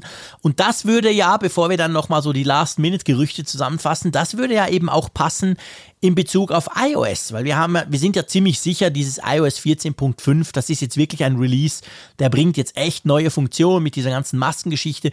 Das ist so ein klassischer Release, den du an einem an einem Event, egal ob digital oder echt, halt nochmal erwähnst und sagst, hey, überhaupt und so. Und das würde dann heißen, plus minus eine Woche später kommt das raus. Da wären wir bei Ende März. Das würde alles irgendwie zusammenpassen, oder? Ja, es ist ja häufig so, dass die iOS-Updates irgendwie flankierend zu den Events sind, weil dann eben mhm. dann die, der Code drin ist, der für neue Produkte notwendig ist. Oder auch generell, weil Apple das halt offenbar ganz gerne sieht, wenn dann eben in so einem Rutsch dann sozusagen die ganzen Sachen kommen.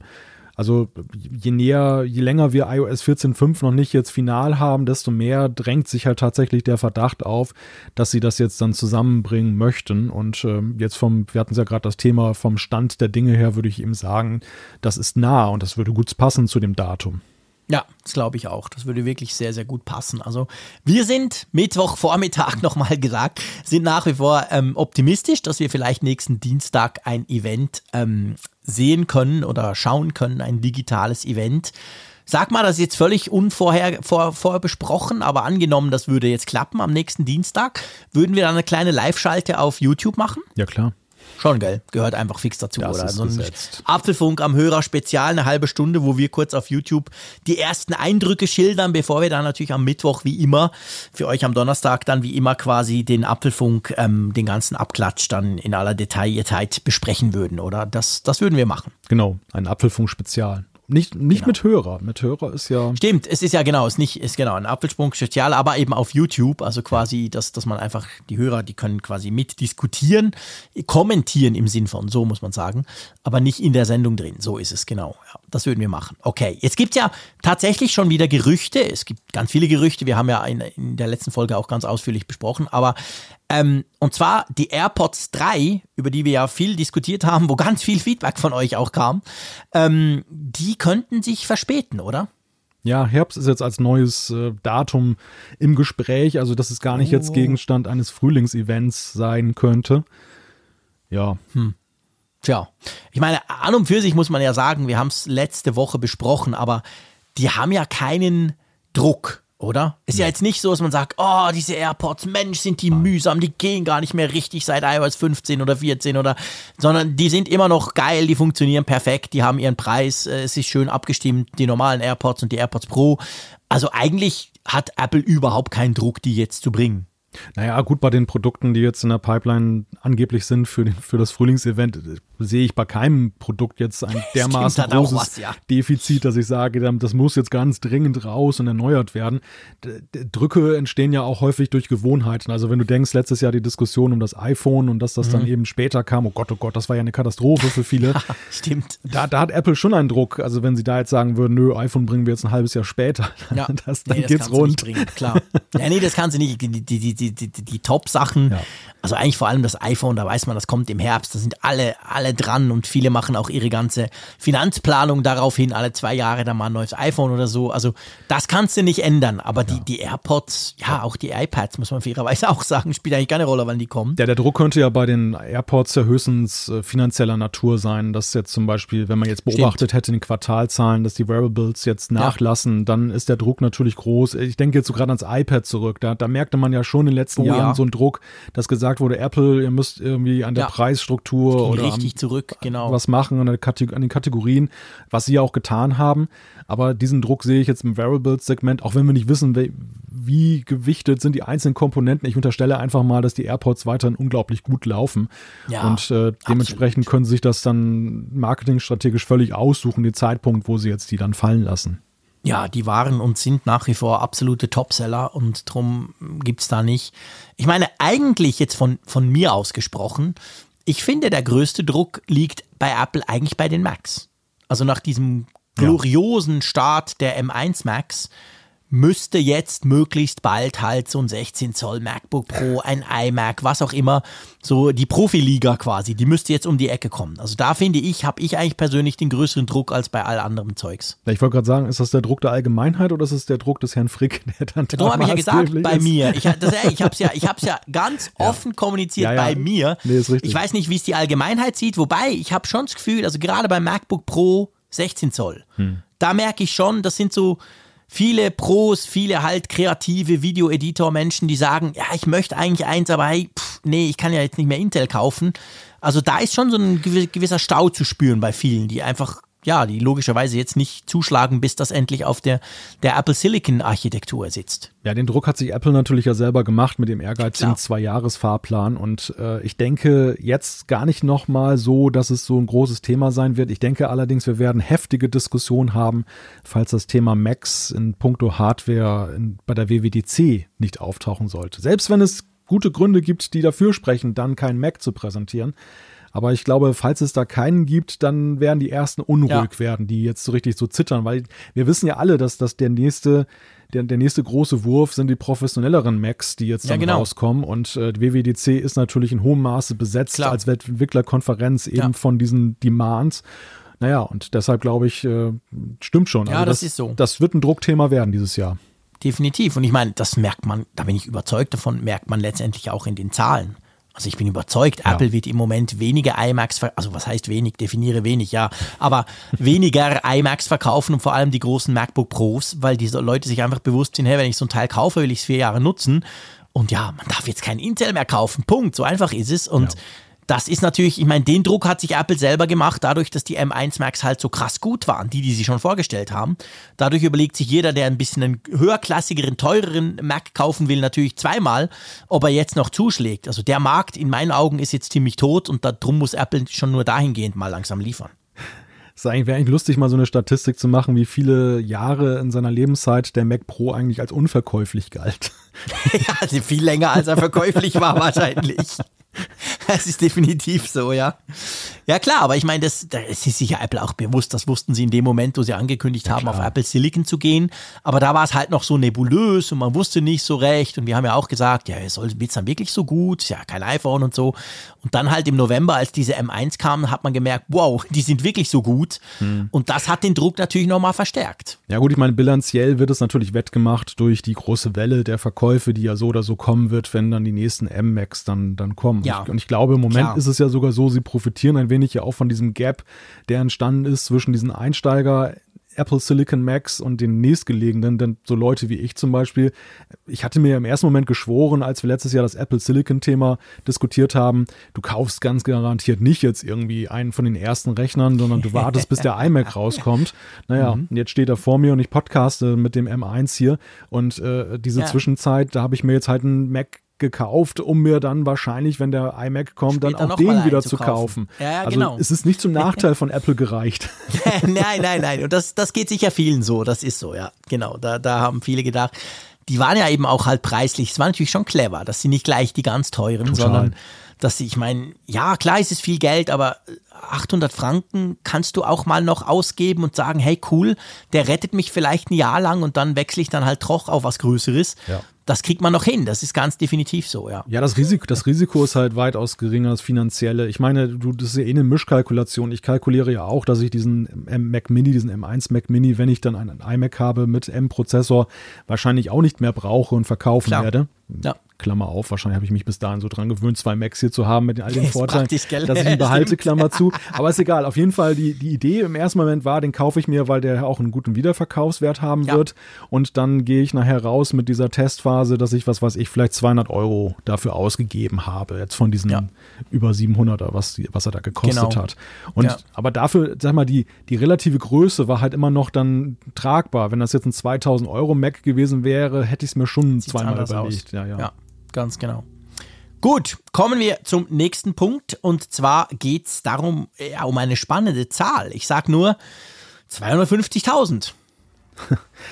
Ja, Apple trommelt mal wieder, muss man fast schon sagen. Ich meine, wir hatten das ja irgendwie schon mal, dass sie ähm, etwas für die App-Economy trommeln und aufzeigen, welche wirtschaftlichen Auswirkungen das eigentlich hat, die, die Entwicklung von Apps und all das, was da dranhängt, äh, die, diese ganze Wirtschaft. Und das haben sie jetzt aufgeschlüsselt für mehrere europäische Länder. Äh, Für Deutschland hatten sie eine Pressemitteilung rausgegeben, dass der App Store aktuell äh, 250.000 Arbeitsplätze in Deutschland unterstützt und das sei ein Anstieg von 8 Prozent gegenüber dem Vorjahr und äh, ja, insgesamt, also und dann natürlich Ja, noch dann cool. die ganzen Umsätze, die da auch dranhängen.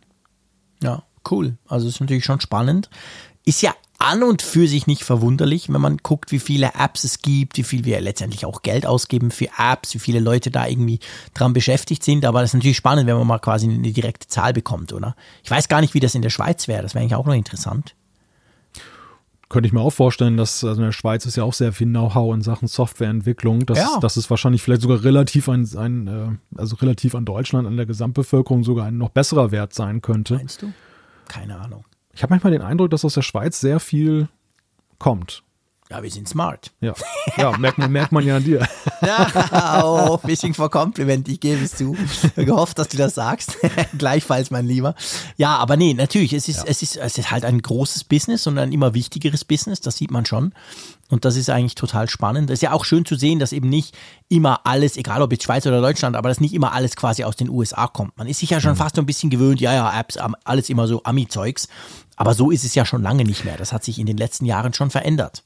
Ja, und, und letztes Jahr mehr als in diesem Jahr war diese Pressemitteilung natürlich auch beseelt von dieser Darstellung, die Apple gerne möchte, dass eben nicht nur sie jetzt ganz toll daran verdienen, wenn Ja. sie den App Store haben, sondern dass es tatsächlich eben ein Ecosystem gibt, äh, wo eben viele von profitieren, dass sie sozusagen Mittler sind und andere machen auch gute Umsätze Ja. oder sie schaffen letztendlich Arbeitsplätze damit. Das war ja gerade von dem Hintergrund dieser des etwas angespannten Verhältnisses zu den Entwicklern im letzten Jahr war das ja so eine Message, die sie schon ausgeschickt haben. Und der Frage, ähm, wie viel geben sie eigentlich äh, oder wie viel nehmen sie sich ab von dem Kuchen, dem Umsatzkuchen, den du da hast. Das war ja auch im letzten Jahr eine Riesendebatte und ähm, Ja. ja, da, daran knüpfen sie jetzt an, weil es ja immer wieder gut aussieht, wenn es natürlich weiterhin an Relevanz gewinnt. Ja, logisch, klar. Und bei, bei diesem Thema gleich haben wir so ein Unterthema noch eingeführt. Und zwar ist es ja so, Apple hat ja im letzten Jahr bekannt gegeben, dass sie für alle die Entwickler, die unter einer Million Umsatz pro Jahr machen, diese, diese Abgabe von diesen 30 Prozent, die ja, ihr kennt das, der Epic-Streit, Fortnite und so weiter, dass sie die quasi ähm, halbieren. Also wer unter einer Million macht, muss nur noch 15 Prozent ähm, Umsatzbeteiligung abgeben an Apple. Und jetzt zieht Google nach. Die machen das jetzt auch. Lustigerweise auch 15 Prozent. Also ist ja witzig, auch die 30 Prozent, die haben sich ja irgendwie festgesetzt. Und jetzt bei Google sind es auch 15. Ebenfalls eine Million Umsatz ist quasi die Grenze. Aber sie machen es ein bisschen generöser als Apple. Und mir war das gar nicht so bewusst, ganz ehrlich gesagt, Malte. Ähm, wie Apple das handhabt. Wusstest du die Details, wie diese 15 Prozent zustande kommen und wie die eben auch quasi verloren gehen können? Ja, ja, das, das ist äh, bei, bei Apple ja, es ist ja nicht so, dass sie jetzt eingeknickt sind. Das war ja ganz, das war ihnen ja ganz ja. wichtig in der Darstellung, als sie dann eben diese Lösung dann Ende letzten Jahres, glaube ich, bekannt gegeben haben. Mhm. Sondern es war ja so, sie machten großzügig ein neues Programm auf, wo sich die, genau. wo sich die Entwickler anmelden können und dann äh, nur wer angemeldet ist, der kommt tatsächlich dafür in Frage für diese unter eine Million Umsatz im App Store dann diesen geringeren Abgabensatz zahlen zu müssen. Ähm, und mhm. ja, das macht Google jetzt ganz anders. Sie machen es einfach pauschal. Genau, und bei Apple ist es nämlich so, wenn du zum Beispiel in diesem Jahr aus irgendeinem Grund über diese Million kommst, und das kann im dümmsten Fall können das 5000 Euro sein, dann wirst du fürs ganze Jahr wieder zurück auf diese 30 Prozent geworfen und gleich auch noch automatisch fürs nächste Jahr, außer du tust dann nächstes Jahr beweisen, dass du ja im Moment gerade weniger, also es ist kompliziert, wie du es gesagt hast, es ist ein Programm, da kann man rein, da kann man sich bewerben, kann reinkommen, kann wieder rausfliegen. Und bei Google ist es halt nicht so, also da, da hast du nicht diesen Automatismus, dass du quasi wieder rausfliegst, wächst und ist dadurch ein bisschen generöser. Ich will das jetzt nicht überbewerten. Ähm, hm. Ich frage jetzt überhaupt, wie viele Benutzer, äh, wie viele Entwickler Umsatz mit Google machen. Man sieht das ja immer bei den Apps. Also mhm. der App Store gilt ja nach wie vor als krass viel mehr, also du verdienst viel mehr Geld mit einer iOS iPad App als mit den ganzen Android Apps. Das ist weiterhin so. Das sind zum Teil krasse Unterschiede, obwohl das iPhone viel weniger verbreitet ist als all die Android Smartphones. Aber nichtsdestotrotz ist eigentlich okay, dass Google das jetzt auch nachzieht, oder? Ja, das war zu erwarten, dass, äh, dass Google da jetzt auch eine Antwort darauf findet, dass Apple ja in diesem Streit um die hohe Abgabe jetzt nachzieht und das der neue Standard wird, dass du eben ein mhm. gestaffeltes System hast, statt anstatt ja. dieser Pauschalgeschichte, dass du äh, 30 Prozent abgibst. Nochmal zu der Million und bei Apple, dass du dann eben jetzt nicht so generös behandelt wirst. Mhm. Man muss natürlich dazu sagen, wer eine Million Umsatz im App Store macht, ist jetzt auch keine arme Sau. Ne? Also das, das ist, das, ja, das ist schon, das ist schon Vergleichs, okay. es ist schon wirklich vergleichsweise Stimmt. selten. Natürlich, da hast ähm, du ganz recht. Das, das Gros der Entwickler ist ja unter diesem Schirm dieser 15%-Lösung. Apple hat das ja auch deshalb gemacht, damals in dem Streit mit Epic, weil sie eben gerade nicht die Großen jetzt dann denen das erlassen wollten, die sich sowieso dumm und dämlich verdienen im App Store, sondern eben für, für die wirklich kleinen Entwickler, ja. die dann halt dann ein paar tausend Euro Umsatz da generieren und ähm, sich dann halt freuen, dann, wenn sie dann ein bisschen mehr davon behalten dürfen und das nicht alles abgeben müssen an Apple. Und ähm, vor dem Klar, Hintergrund, nee. wenn, du, wenn du die Million da über, übertroffen hast, dann bist du sowieso ein Glückspilz, wenn du so eine erfolgreiche Ja klar, dann bist App du toll hast. unterwegs und gehörst auch zu diesen wenigen, die das geschafft haben. Es ist ja nur, weißt du, es ist ja nur eine mathematische Geschichte. Mich fasziniert daran.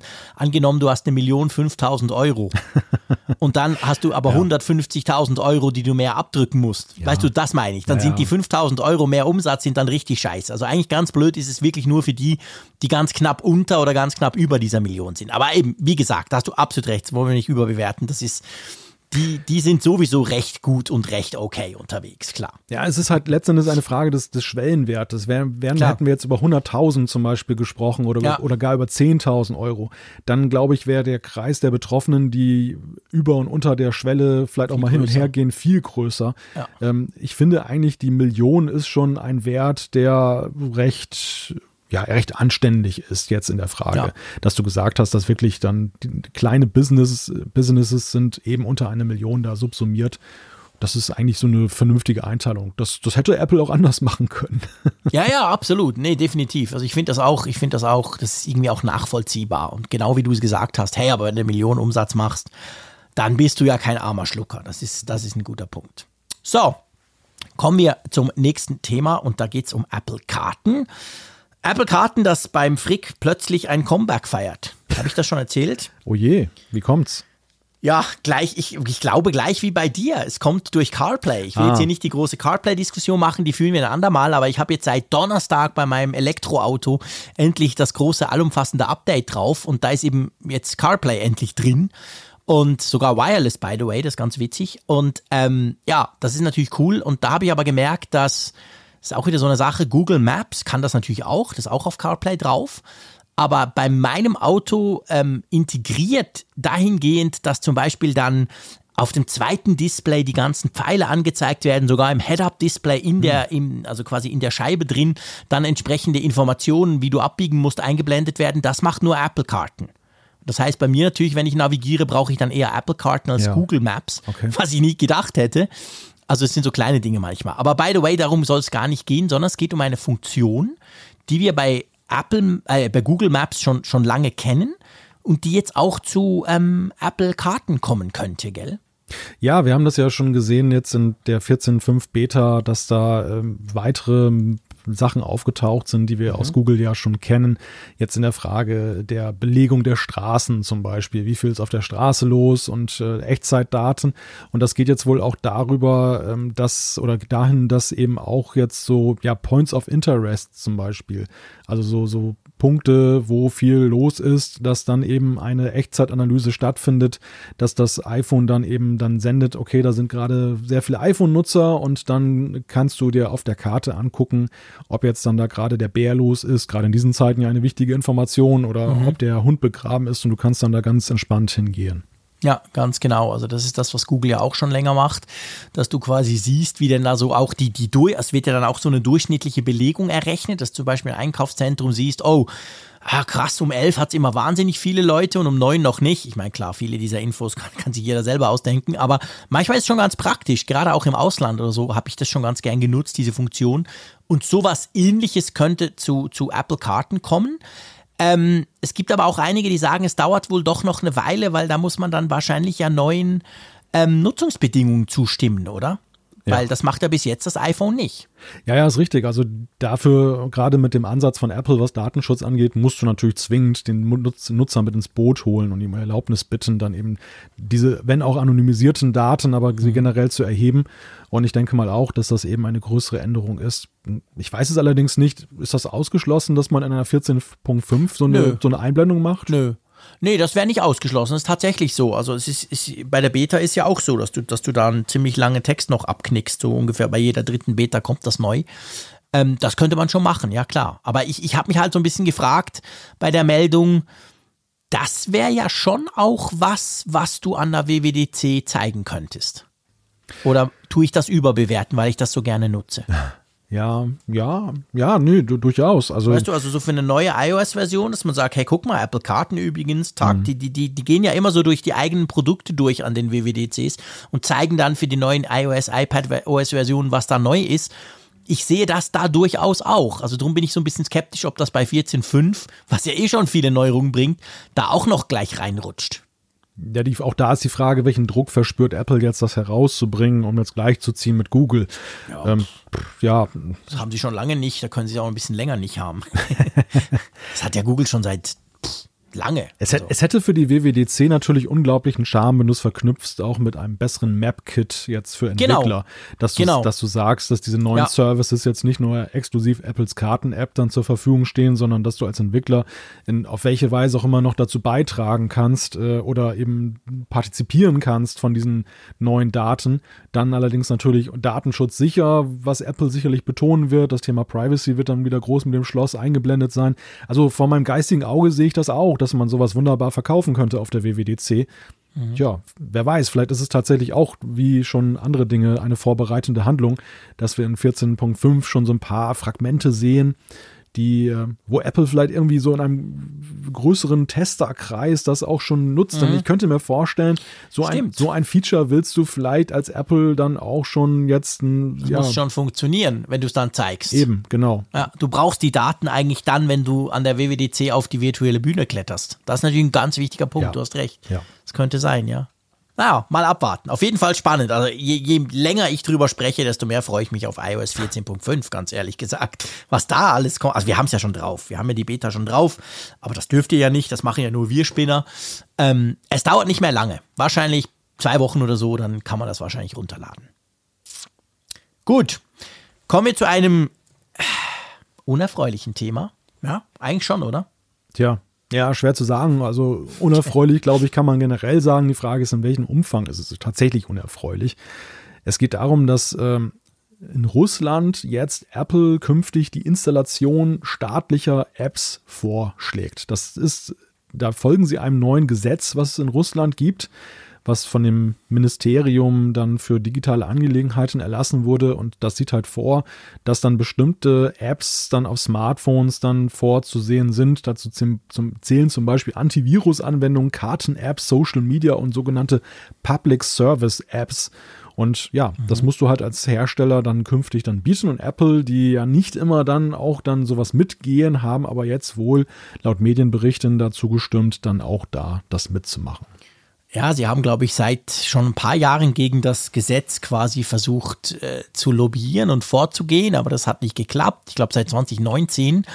Und ja, jetzt quasi müssen sie sich nicht beugen. Sie, sie wollen ja das iPhone auch in Russland weiterverkaufen.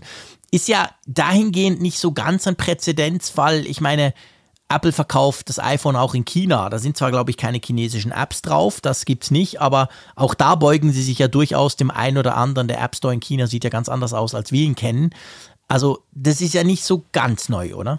Ja, es hat natürlich schon eine andere Qualität dahingehend, dass der Eingriff jetzt viel aktiver ist. Also dass, ja. dass der App Store ist ja eher so eine passive Geschichte. Erst wenn der Stimmt. Nutzer aktiv wird und möchte Apps laden, dann stellt er natürlich fest, dass er, wenn er in, in, Festland China ist, dass es da irgendwie ein paar Sachen nicht gibt. Und ja. ähm, die, während jetzt das ist ja so, ja, ich weiß nicht, in, welcher, in welchem Umfang das tatsächlich jetzt so gewichten ist. Und davon hängt es ja eben auch ab, wie unerfreulich ist es wirklich. Ist es jetzt irgendwie so eine dezente Geschichte wie diese Browser-Wahl-Geschichte dann eben mhm. seinerzeit äh, mit Microsoft, dass mhm. in Windows angezeigt werden musste, hey, es gibt nicht nur den coolen Internet Explorer, sondern du kannst auch Firefox und äh, mhm. Google Chrome laden. Und dann hat der Nutzer die Wahl und kannst auch einfach wegklicken und dann ist ja. wieder alles normal. Oder ist es jetzt wirklich so, dass sich das so aufdrängt, bis hin zu, dass es nachher gar nicht beim Vorschlag bleibt, sondern du hast eben so ein so ein äh, Vorinstallationsset, was dann ja. eben dann schon äh, meinetwegen Und die staatlichen Informations-Apps umfasst. Es, es erinnert natürlich ganz grauenhaft an die Vor-iPhone-Zeit. Die Älteren, die das wissen, die die Smartphones in den 90er oder 2000er Jahren gekauft haben, vor dem iPhone, da war es ja völlig normal, du kaufst dir ein Smartphone und da hat es irgendwie, du kaufst das bei Vodafone und da hat es eine Vodafone-App drauf, diese ganze Bloodware, die es in den USA immer noch gibt. Wenn du in den USA ein, ein Smartphone, natürlich nie ein iPhone, aber ein, ein Android-Smartphone kaufst und du kaufst das bei AT&T, da sind da irgendwie 15 Apps drauf, die du alle nicht brauchen willst. Also ganz, ganz schrecklich. Und Apple war ja damals 2007 der, der, der erste überhaupt, die gesagt haben, no, niemand kommt auf unser iPhone, das iPhone ist so, wie es ist, Punkt, take it or leave it. Und das ist natürlich, also mich als alter Telekom-Mensch erinnert das an diese schrecklichen Zeiten von früher. Und das war wirklich mühsam, weil die Apps konntest du zwar teilweise deinstallieren, aber beim nächsten Firmware-Update waren die dann wieder drauf. Ganz, ganz blöd eigentlich. Und ja, das wäre natürlich es wäre schon scheiße, wenn, wenn das wieder kommen würde. Klar, das ist jetzt, man kann sagen, es ist Russland, das sind sowieso Freaks und Spinner dort. Aber ähm, hm, es ist schon schlimm. Andererseits, was soll Apple machen? Ich meine, das Gesetz, wenn das da ist, dann müssen sie sich dran halten. Ja, das ist genau der Punkt. Und das war ja am Ende auch mal das, das äh, Dilemma, in dem sie steckten jetzt mit dem wichtigen Absatzmarkt China. Ähm, mhm. Mit der Frage, und das ist nicht nur eine Frage für Apple, sondern für alle großen Tech-Konzerne, spielen sie das Spiel mit oder verzichten sie schlimmstenfalls ja. auf einen großen Absatzmarkt? Und diese Begehrlichkeiten erwachsen offenbar jetzt in immer mehr Absatzmärkten. Umso mehr stellt sich ja die Frage, inwieweit äh, ist ein internationales Geschäft dann noch möglich, wenn eben du mhm. diese Begehrlichkeiten Möglichkeiten hast. Andererseits die Debatte ist natürlich auch immer die, und auch zu Recht, ähm, wenn solche Präzedenzfälle geschaffen werden, dann ermu ermuntert das natürlich auch andere Staaten ja, dann ja, zu sagen, hey, das können wir da auch mal machen, hey, wie cool, ähm, haben wir direkt einen Kanal zum Nutzer, Smartphone hat jeder in der Tasche, dann äh, können wir unsere Propaganda-Apps, mal jetzt böse gesprochen, mhm. dann da lancieren. Das, das ähm, ist ein durchaus eine diskussionswürdige Geschichte, was, was sich dann da abzeichnet. Aber ich kann dir jetzt auch keinen Königsweg nennen, wie Apple jetzt in diesem Fall da rauskommen sollte. Ja, ich glaube, den gibt es nicht. Also man darf ja nicht vergessen, wir sprechen jetzt hier immer von Umsatz, also von Seite von Apple aus, aber drehen wir den, drehen wir den Spieß mal um. Ich meine, in Russland bist du doch als Konsument, wenn du dir es leisten kannst, unglaublich froh, wenn du dir ein iPhone kaufen kannst. Da gibt es ja viele, die ein iPhone wollen, die sich ein iPhone leisten können. Das ist ja viel teurer als bei uns, völlig crazy. Merkt man immer dann, wenn neue iPhones kommen und die einzigen inzwischen, die noch lange anstehen, sind ja meistens Russen, die das dann irgendwo nach Osten verschiffen und dort zum dreifachen Preis weiterverkaufen. Also das ist natürlich auch, also das ist ja nicht nur Apple, klar, die möchten dort auch Umsatz machen, aber auch es gibt auch genug Leute, die eben gerne ein iPhone hätten und die das sonst gar nicht mehr kaufen könnten. Also die, die, die Seite ist ja auch noch da und das ist tatsächlich unglaublich schwierig. Das gleiche in China. Auch da freut sich der Nutzer, der sich leisten kann und will, über ein iPhone. Und wenn, wenn da halt äh, gewisse Dinge nicht da sind, okay. Also das ist wirklich so zweischneidig, muss ich ganz klar sagen. Aber ja, ich finde es natürlich total scheiße, logisch. Ich finde es ganz schlecht, weil das zeichnet das iPhone schon aus, dass das iPhone einfach so kommt, wie es ist hm. und nicht irgendwelchen Mist mitbringt quasi. Ja, wobei, wie gesagt, wenn es bei einer Vorschlagsliste bleibt, dass du ein Fenster angezeigt Ja. bekommst und es wird gesagt, diese Apps sind besonders empfehlenswert und du musst, es, du so musst es schlimm, nicht ja. tun, dann halte ich es für zumutbar. Das Smartphone, also das Smartphone, so wie wir es jetzt kennen, seit 2007, war ja von Anfang an ja immer auch behaftet mit gewissen Zwängen und, und äh, Kombinationen, die du hattest, die du vielleicht, die auch diesem jetzigen Freiheitsgedanken widersprechen. Also man denke nur Ja, daran, klar. dass du am Anfang ein iPhone nur bekommen hast, wenn du es bei einer bestimmten Telefongesellschaft Genau, gekauft ja, hast. schrecklich, das, genau. Das kann man ja aus heutiger Sicht auch als, als enorme Einschränkung begreifen, äh, dass, das, ge- dass das so gekoppelt war. Ich wollte vielleicht kein Telekom-Kunde werden, aber ich musste es in Deutschland, weil es am Anfang Genau. nur bei der Telekom da war, das iPhone. Genau. Das hat sich über die Zeit geändert. Natürlich hat sich das iPhone und das Smartphone im Allgemeinen ja auch mehr noch zum Alltagsgegenstand entwickelt und damit einher geht eben auch dann der Anspruch, dass es dann, naja, in Anführungszeichen möglichst auf neutralem Boden äh, Genau. unterwegs ist, sofern das denn natürlich in diesen äh, geschlossenen Ecosystems überhaupt möglich ist. Also wir reden hier ja schon, wir, wir reden in diesem Podcast ja auch durchaus darüber, über die Frage der, der Torwächter von Apple, welche Apps sie in den App Store reinlassen. Und Ja. äh, jetzt echauffieren wir uns über Russland, dass die eine Vorschlagsliste reinmachen. Also die, Ja, ja. die Frage ist, wer, wer darf den Schlüssel zum Tor in der Hand halten eigentlich? Klar, nee, ich will das auch gar nicht, ich will das nicht glorifizieren, was Apple da macht, auf gar keinen Fall. Ich meine, die sind, die sind der oberste Schlüsselwärter, definitiv. Und dem hat man sich auch zu beugen. Es gibt Dinge, die, die haben wir nicht auf, auf unserem iPhone. Ich, wir nennen das blöde Beispiel Fortnite zum Beispiel nochmal. Kann ich halt nicht spielen, Punkt, weil Apple und, und Epic irgendeinen Streit zusammen ausfechten. Bei Android kann ich es mir einfach runterladen. Also genau, das sind so, so Dinge, das geht natürlich weiter. Aber ja, trotzdem ist das interessant. Ich bin vor allem auch gespannt eben auf die, auf die Durchführung, also auf die Re Realität. Wie sieht das dann aus? Ist das nur so eine Liste oder sind die Apps wirklich drauf und nach jedem iOS-Update hast du den Mist wieder? Das wäre das wär sicher ganz übel. Ich hoffe, so weit kommt's nicht. Ja, richtig. Gut, dann Umfrage der Woche. Ich bin immer noch geflasht, dass es draußen hell ist. Normalerweise ist die Umfrage der Woche, da ist es tiefste Nacht. Aber jetzt natürlich nicht. Äh, trotzdem, wir haben letzte Woche eine Frage gestellt und zwar wollten wir von euch wissen, und es ist krass farbig, welches der vermuteten neuen Produkte des Frühlingsevents 2021, also von nächster Woche, wäre für dich denn am interessantesten?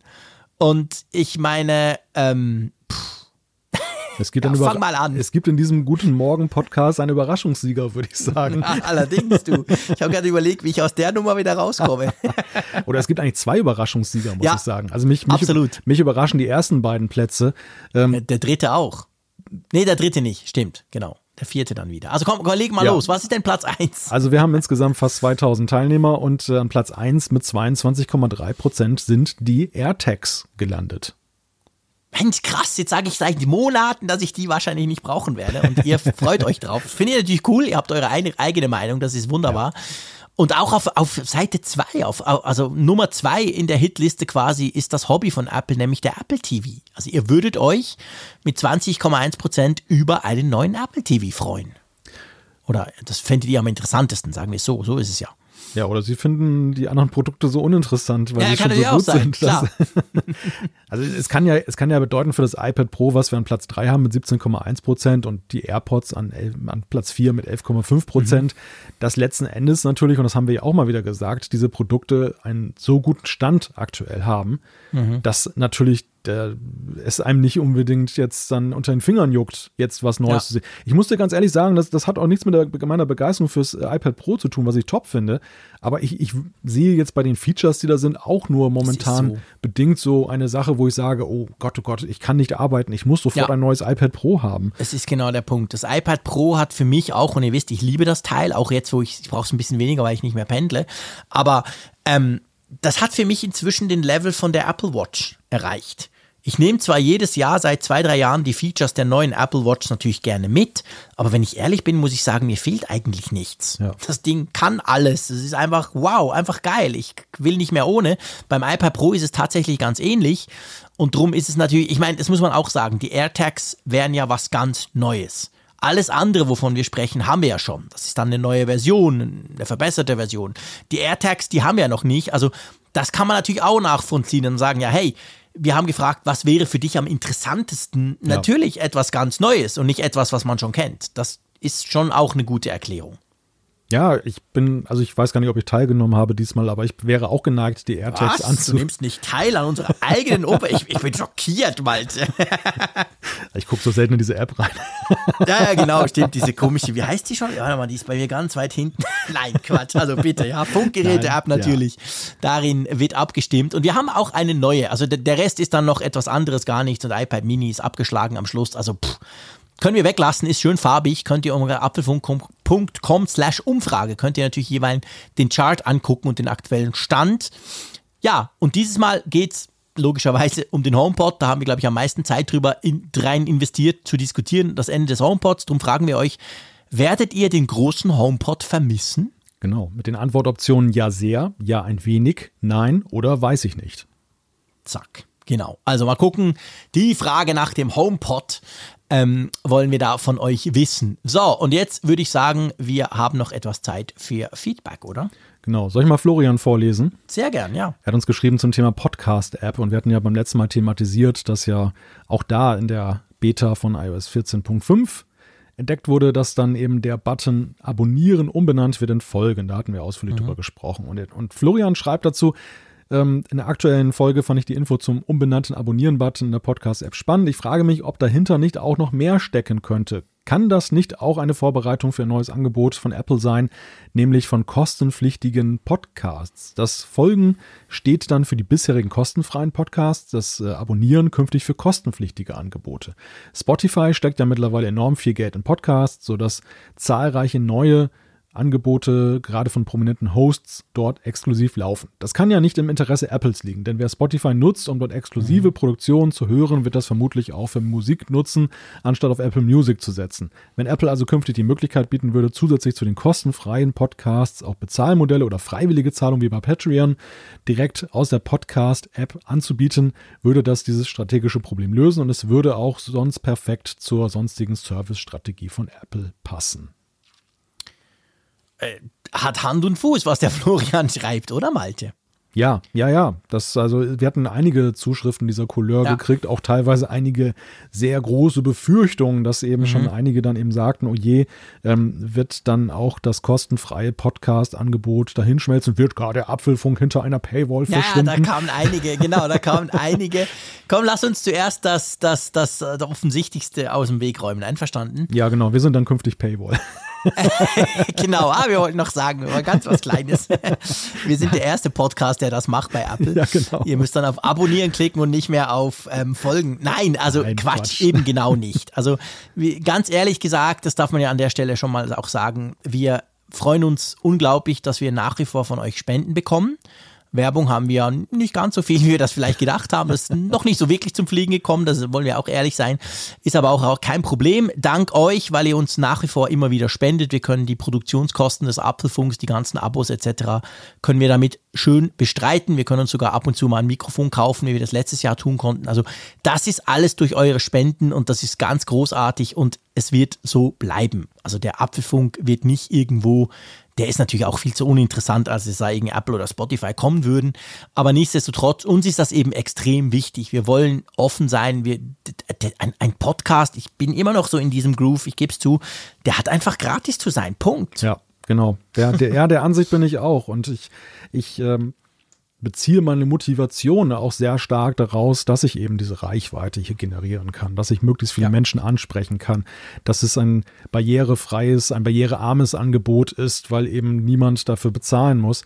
Und ähm, ich glaube, dass Monetarisierung von Podcasts, dass man da gut beraten ist, dann eben wirklich zu gucken, wenn man es kommerzialisieren will, dass man dann Werbung schaltet oder dass man eben ja. nötigenfalls dann eben auf eine Community dann auch zurückgreifen kann, die einen unterstützt, dann eben und diese Lasten dann zu tragen, die sich ja eben durch den Erfolg ja durchaus einstellen. Ja. Wir, mussten ja, auch, wir mussten ja auch schon ein paar Server-Upgrades machen, weil wir festgestellt ja, immer haben. Wieder. Klar, also das ist natürlich ein Thema. Je mehr du halt hast, desto mehr Power brauchst du letztendlich, desto mehr Abos brauchst du beim Apfelfunk am Hörer, ein neues Format. Das hat natürlich auch Software nach sich gezogen, die recht teuer ist pro Monat und so weiter. Also man hat schon durchaus Kosten, aber eben, wir sind in der glücklichen Lage, dass wir das machen dürfen, dank euren Spenden, die ihr uns immer wieder zukommen lasst. Und ähm, natürlich, man darf offen sein, davon können wir nicht leben. das ist klar. Richtig. Aber ähm, ja, wir wollen eigentlich auch nicht. Wir sind der Meinung, dass das eben ganz gut passt. Wir würden gerne noch ein bisschen mehr Zeit in den Apfelfunk investieren können. Da sind wir auch offen. Drum ein bisschen Werbung dürfte durchaus sein. Aber trotzdem nichts Exklusives, weil das kann, das kann nicht die Idee sein, sondern es ist, wir haben diese Reichweite nur, weil wir eben auch gratis sind und das finden wir eben auch toll und dadurch kommen wir mit euch viel mehr ins Gespräch und dadurch funktioniert das, glaube ich, auch so gut. Diese Community, die ja eben wirklich den Apfelfunk quasi umschließt und das hat man da alles nicht mehr. Da müssen wir gar nicht diskutieren, schon viel zu lange um ein, ein No-Go-Thema diskutiert. Ja. Aber was er natürlich schreibt, finde ich schon. Ich meine, wenn du guckst, was Spotify macht seit zwei, drei Jahren und was Apple nicht macht im Bereich Podcast, man muss es wirklich so sagen, dann stellt sich schon die Frage, warum denn Apple das Thema Podcast einfach komplett stiefmütterlich behandelt. Weil Apple das immer stiefmütterlich behandelt hat. Ja, also ich, ich finde ja ungeachtet dieser Bestrebungen von Spotify hat Apple ja sowieso erstaunlich viel Potenzial verschenkt, äh, diese Sache weiterzuentwickeln und ihre Dominanz zu festigen. Weil sie ja sind ja nach wie vor das Nonplusultra letztendlich, was die Verzeichnisfrage angeht. Äh, Ja. Jede, jede Dritt-App äh, ist ja auch gut beraten, irgendwie einen Link zu haben, sozusagen, zu dem Podcast-Verzeichnis von Apple. Es führt kein Weg dran vorbei und Apple hat erstaunlich wenig draus gemacht über all die Jahre.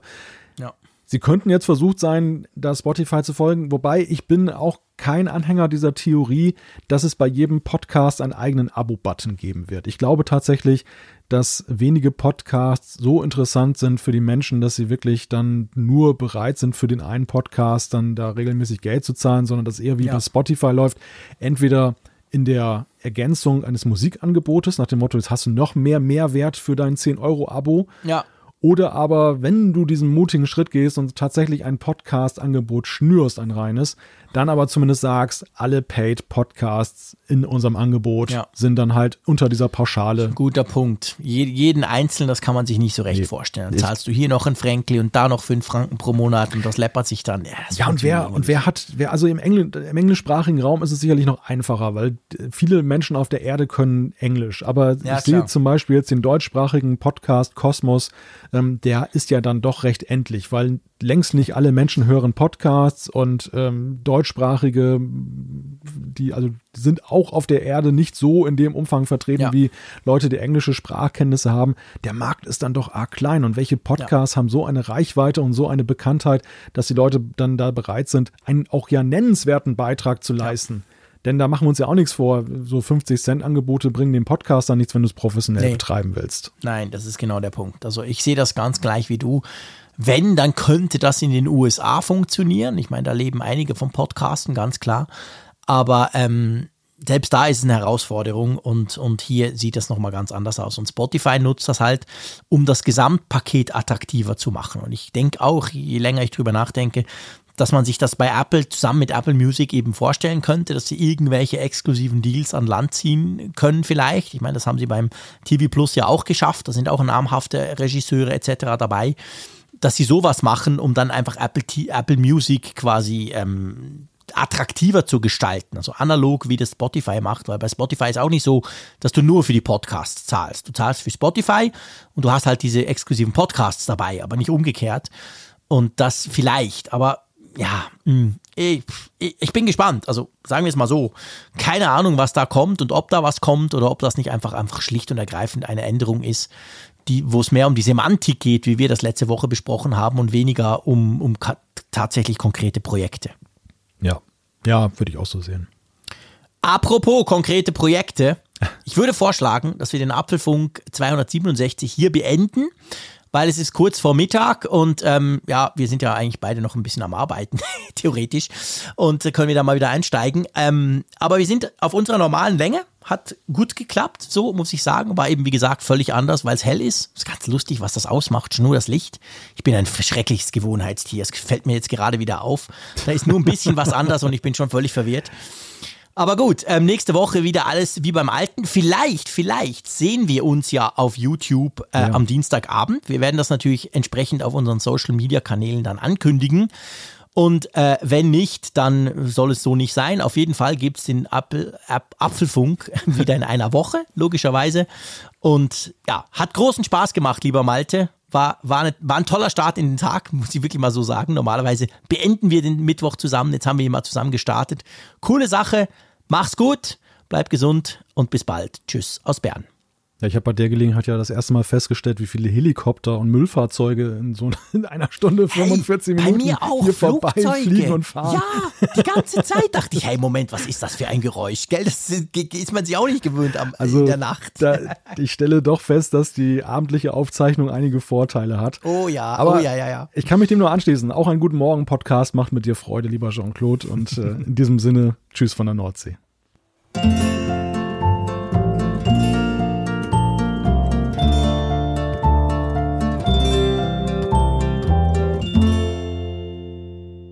Auf Empfang mit Funkgerät, der App zum Apfelfunk. Lade dir jetzt Funkgerät für iOS und Android kostenlos im App Store und bei Google Play.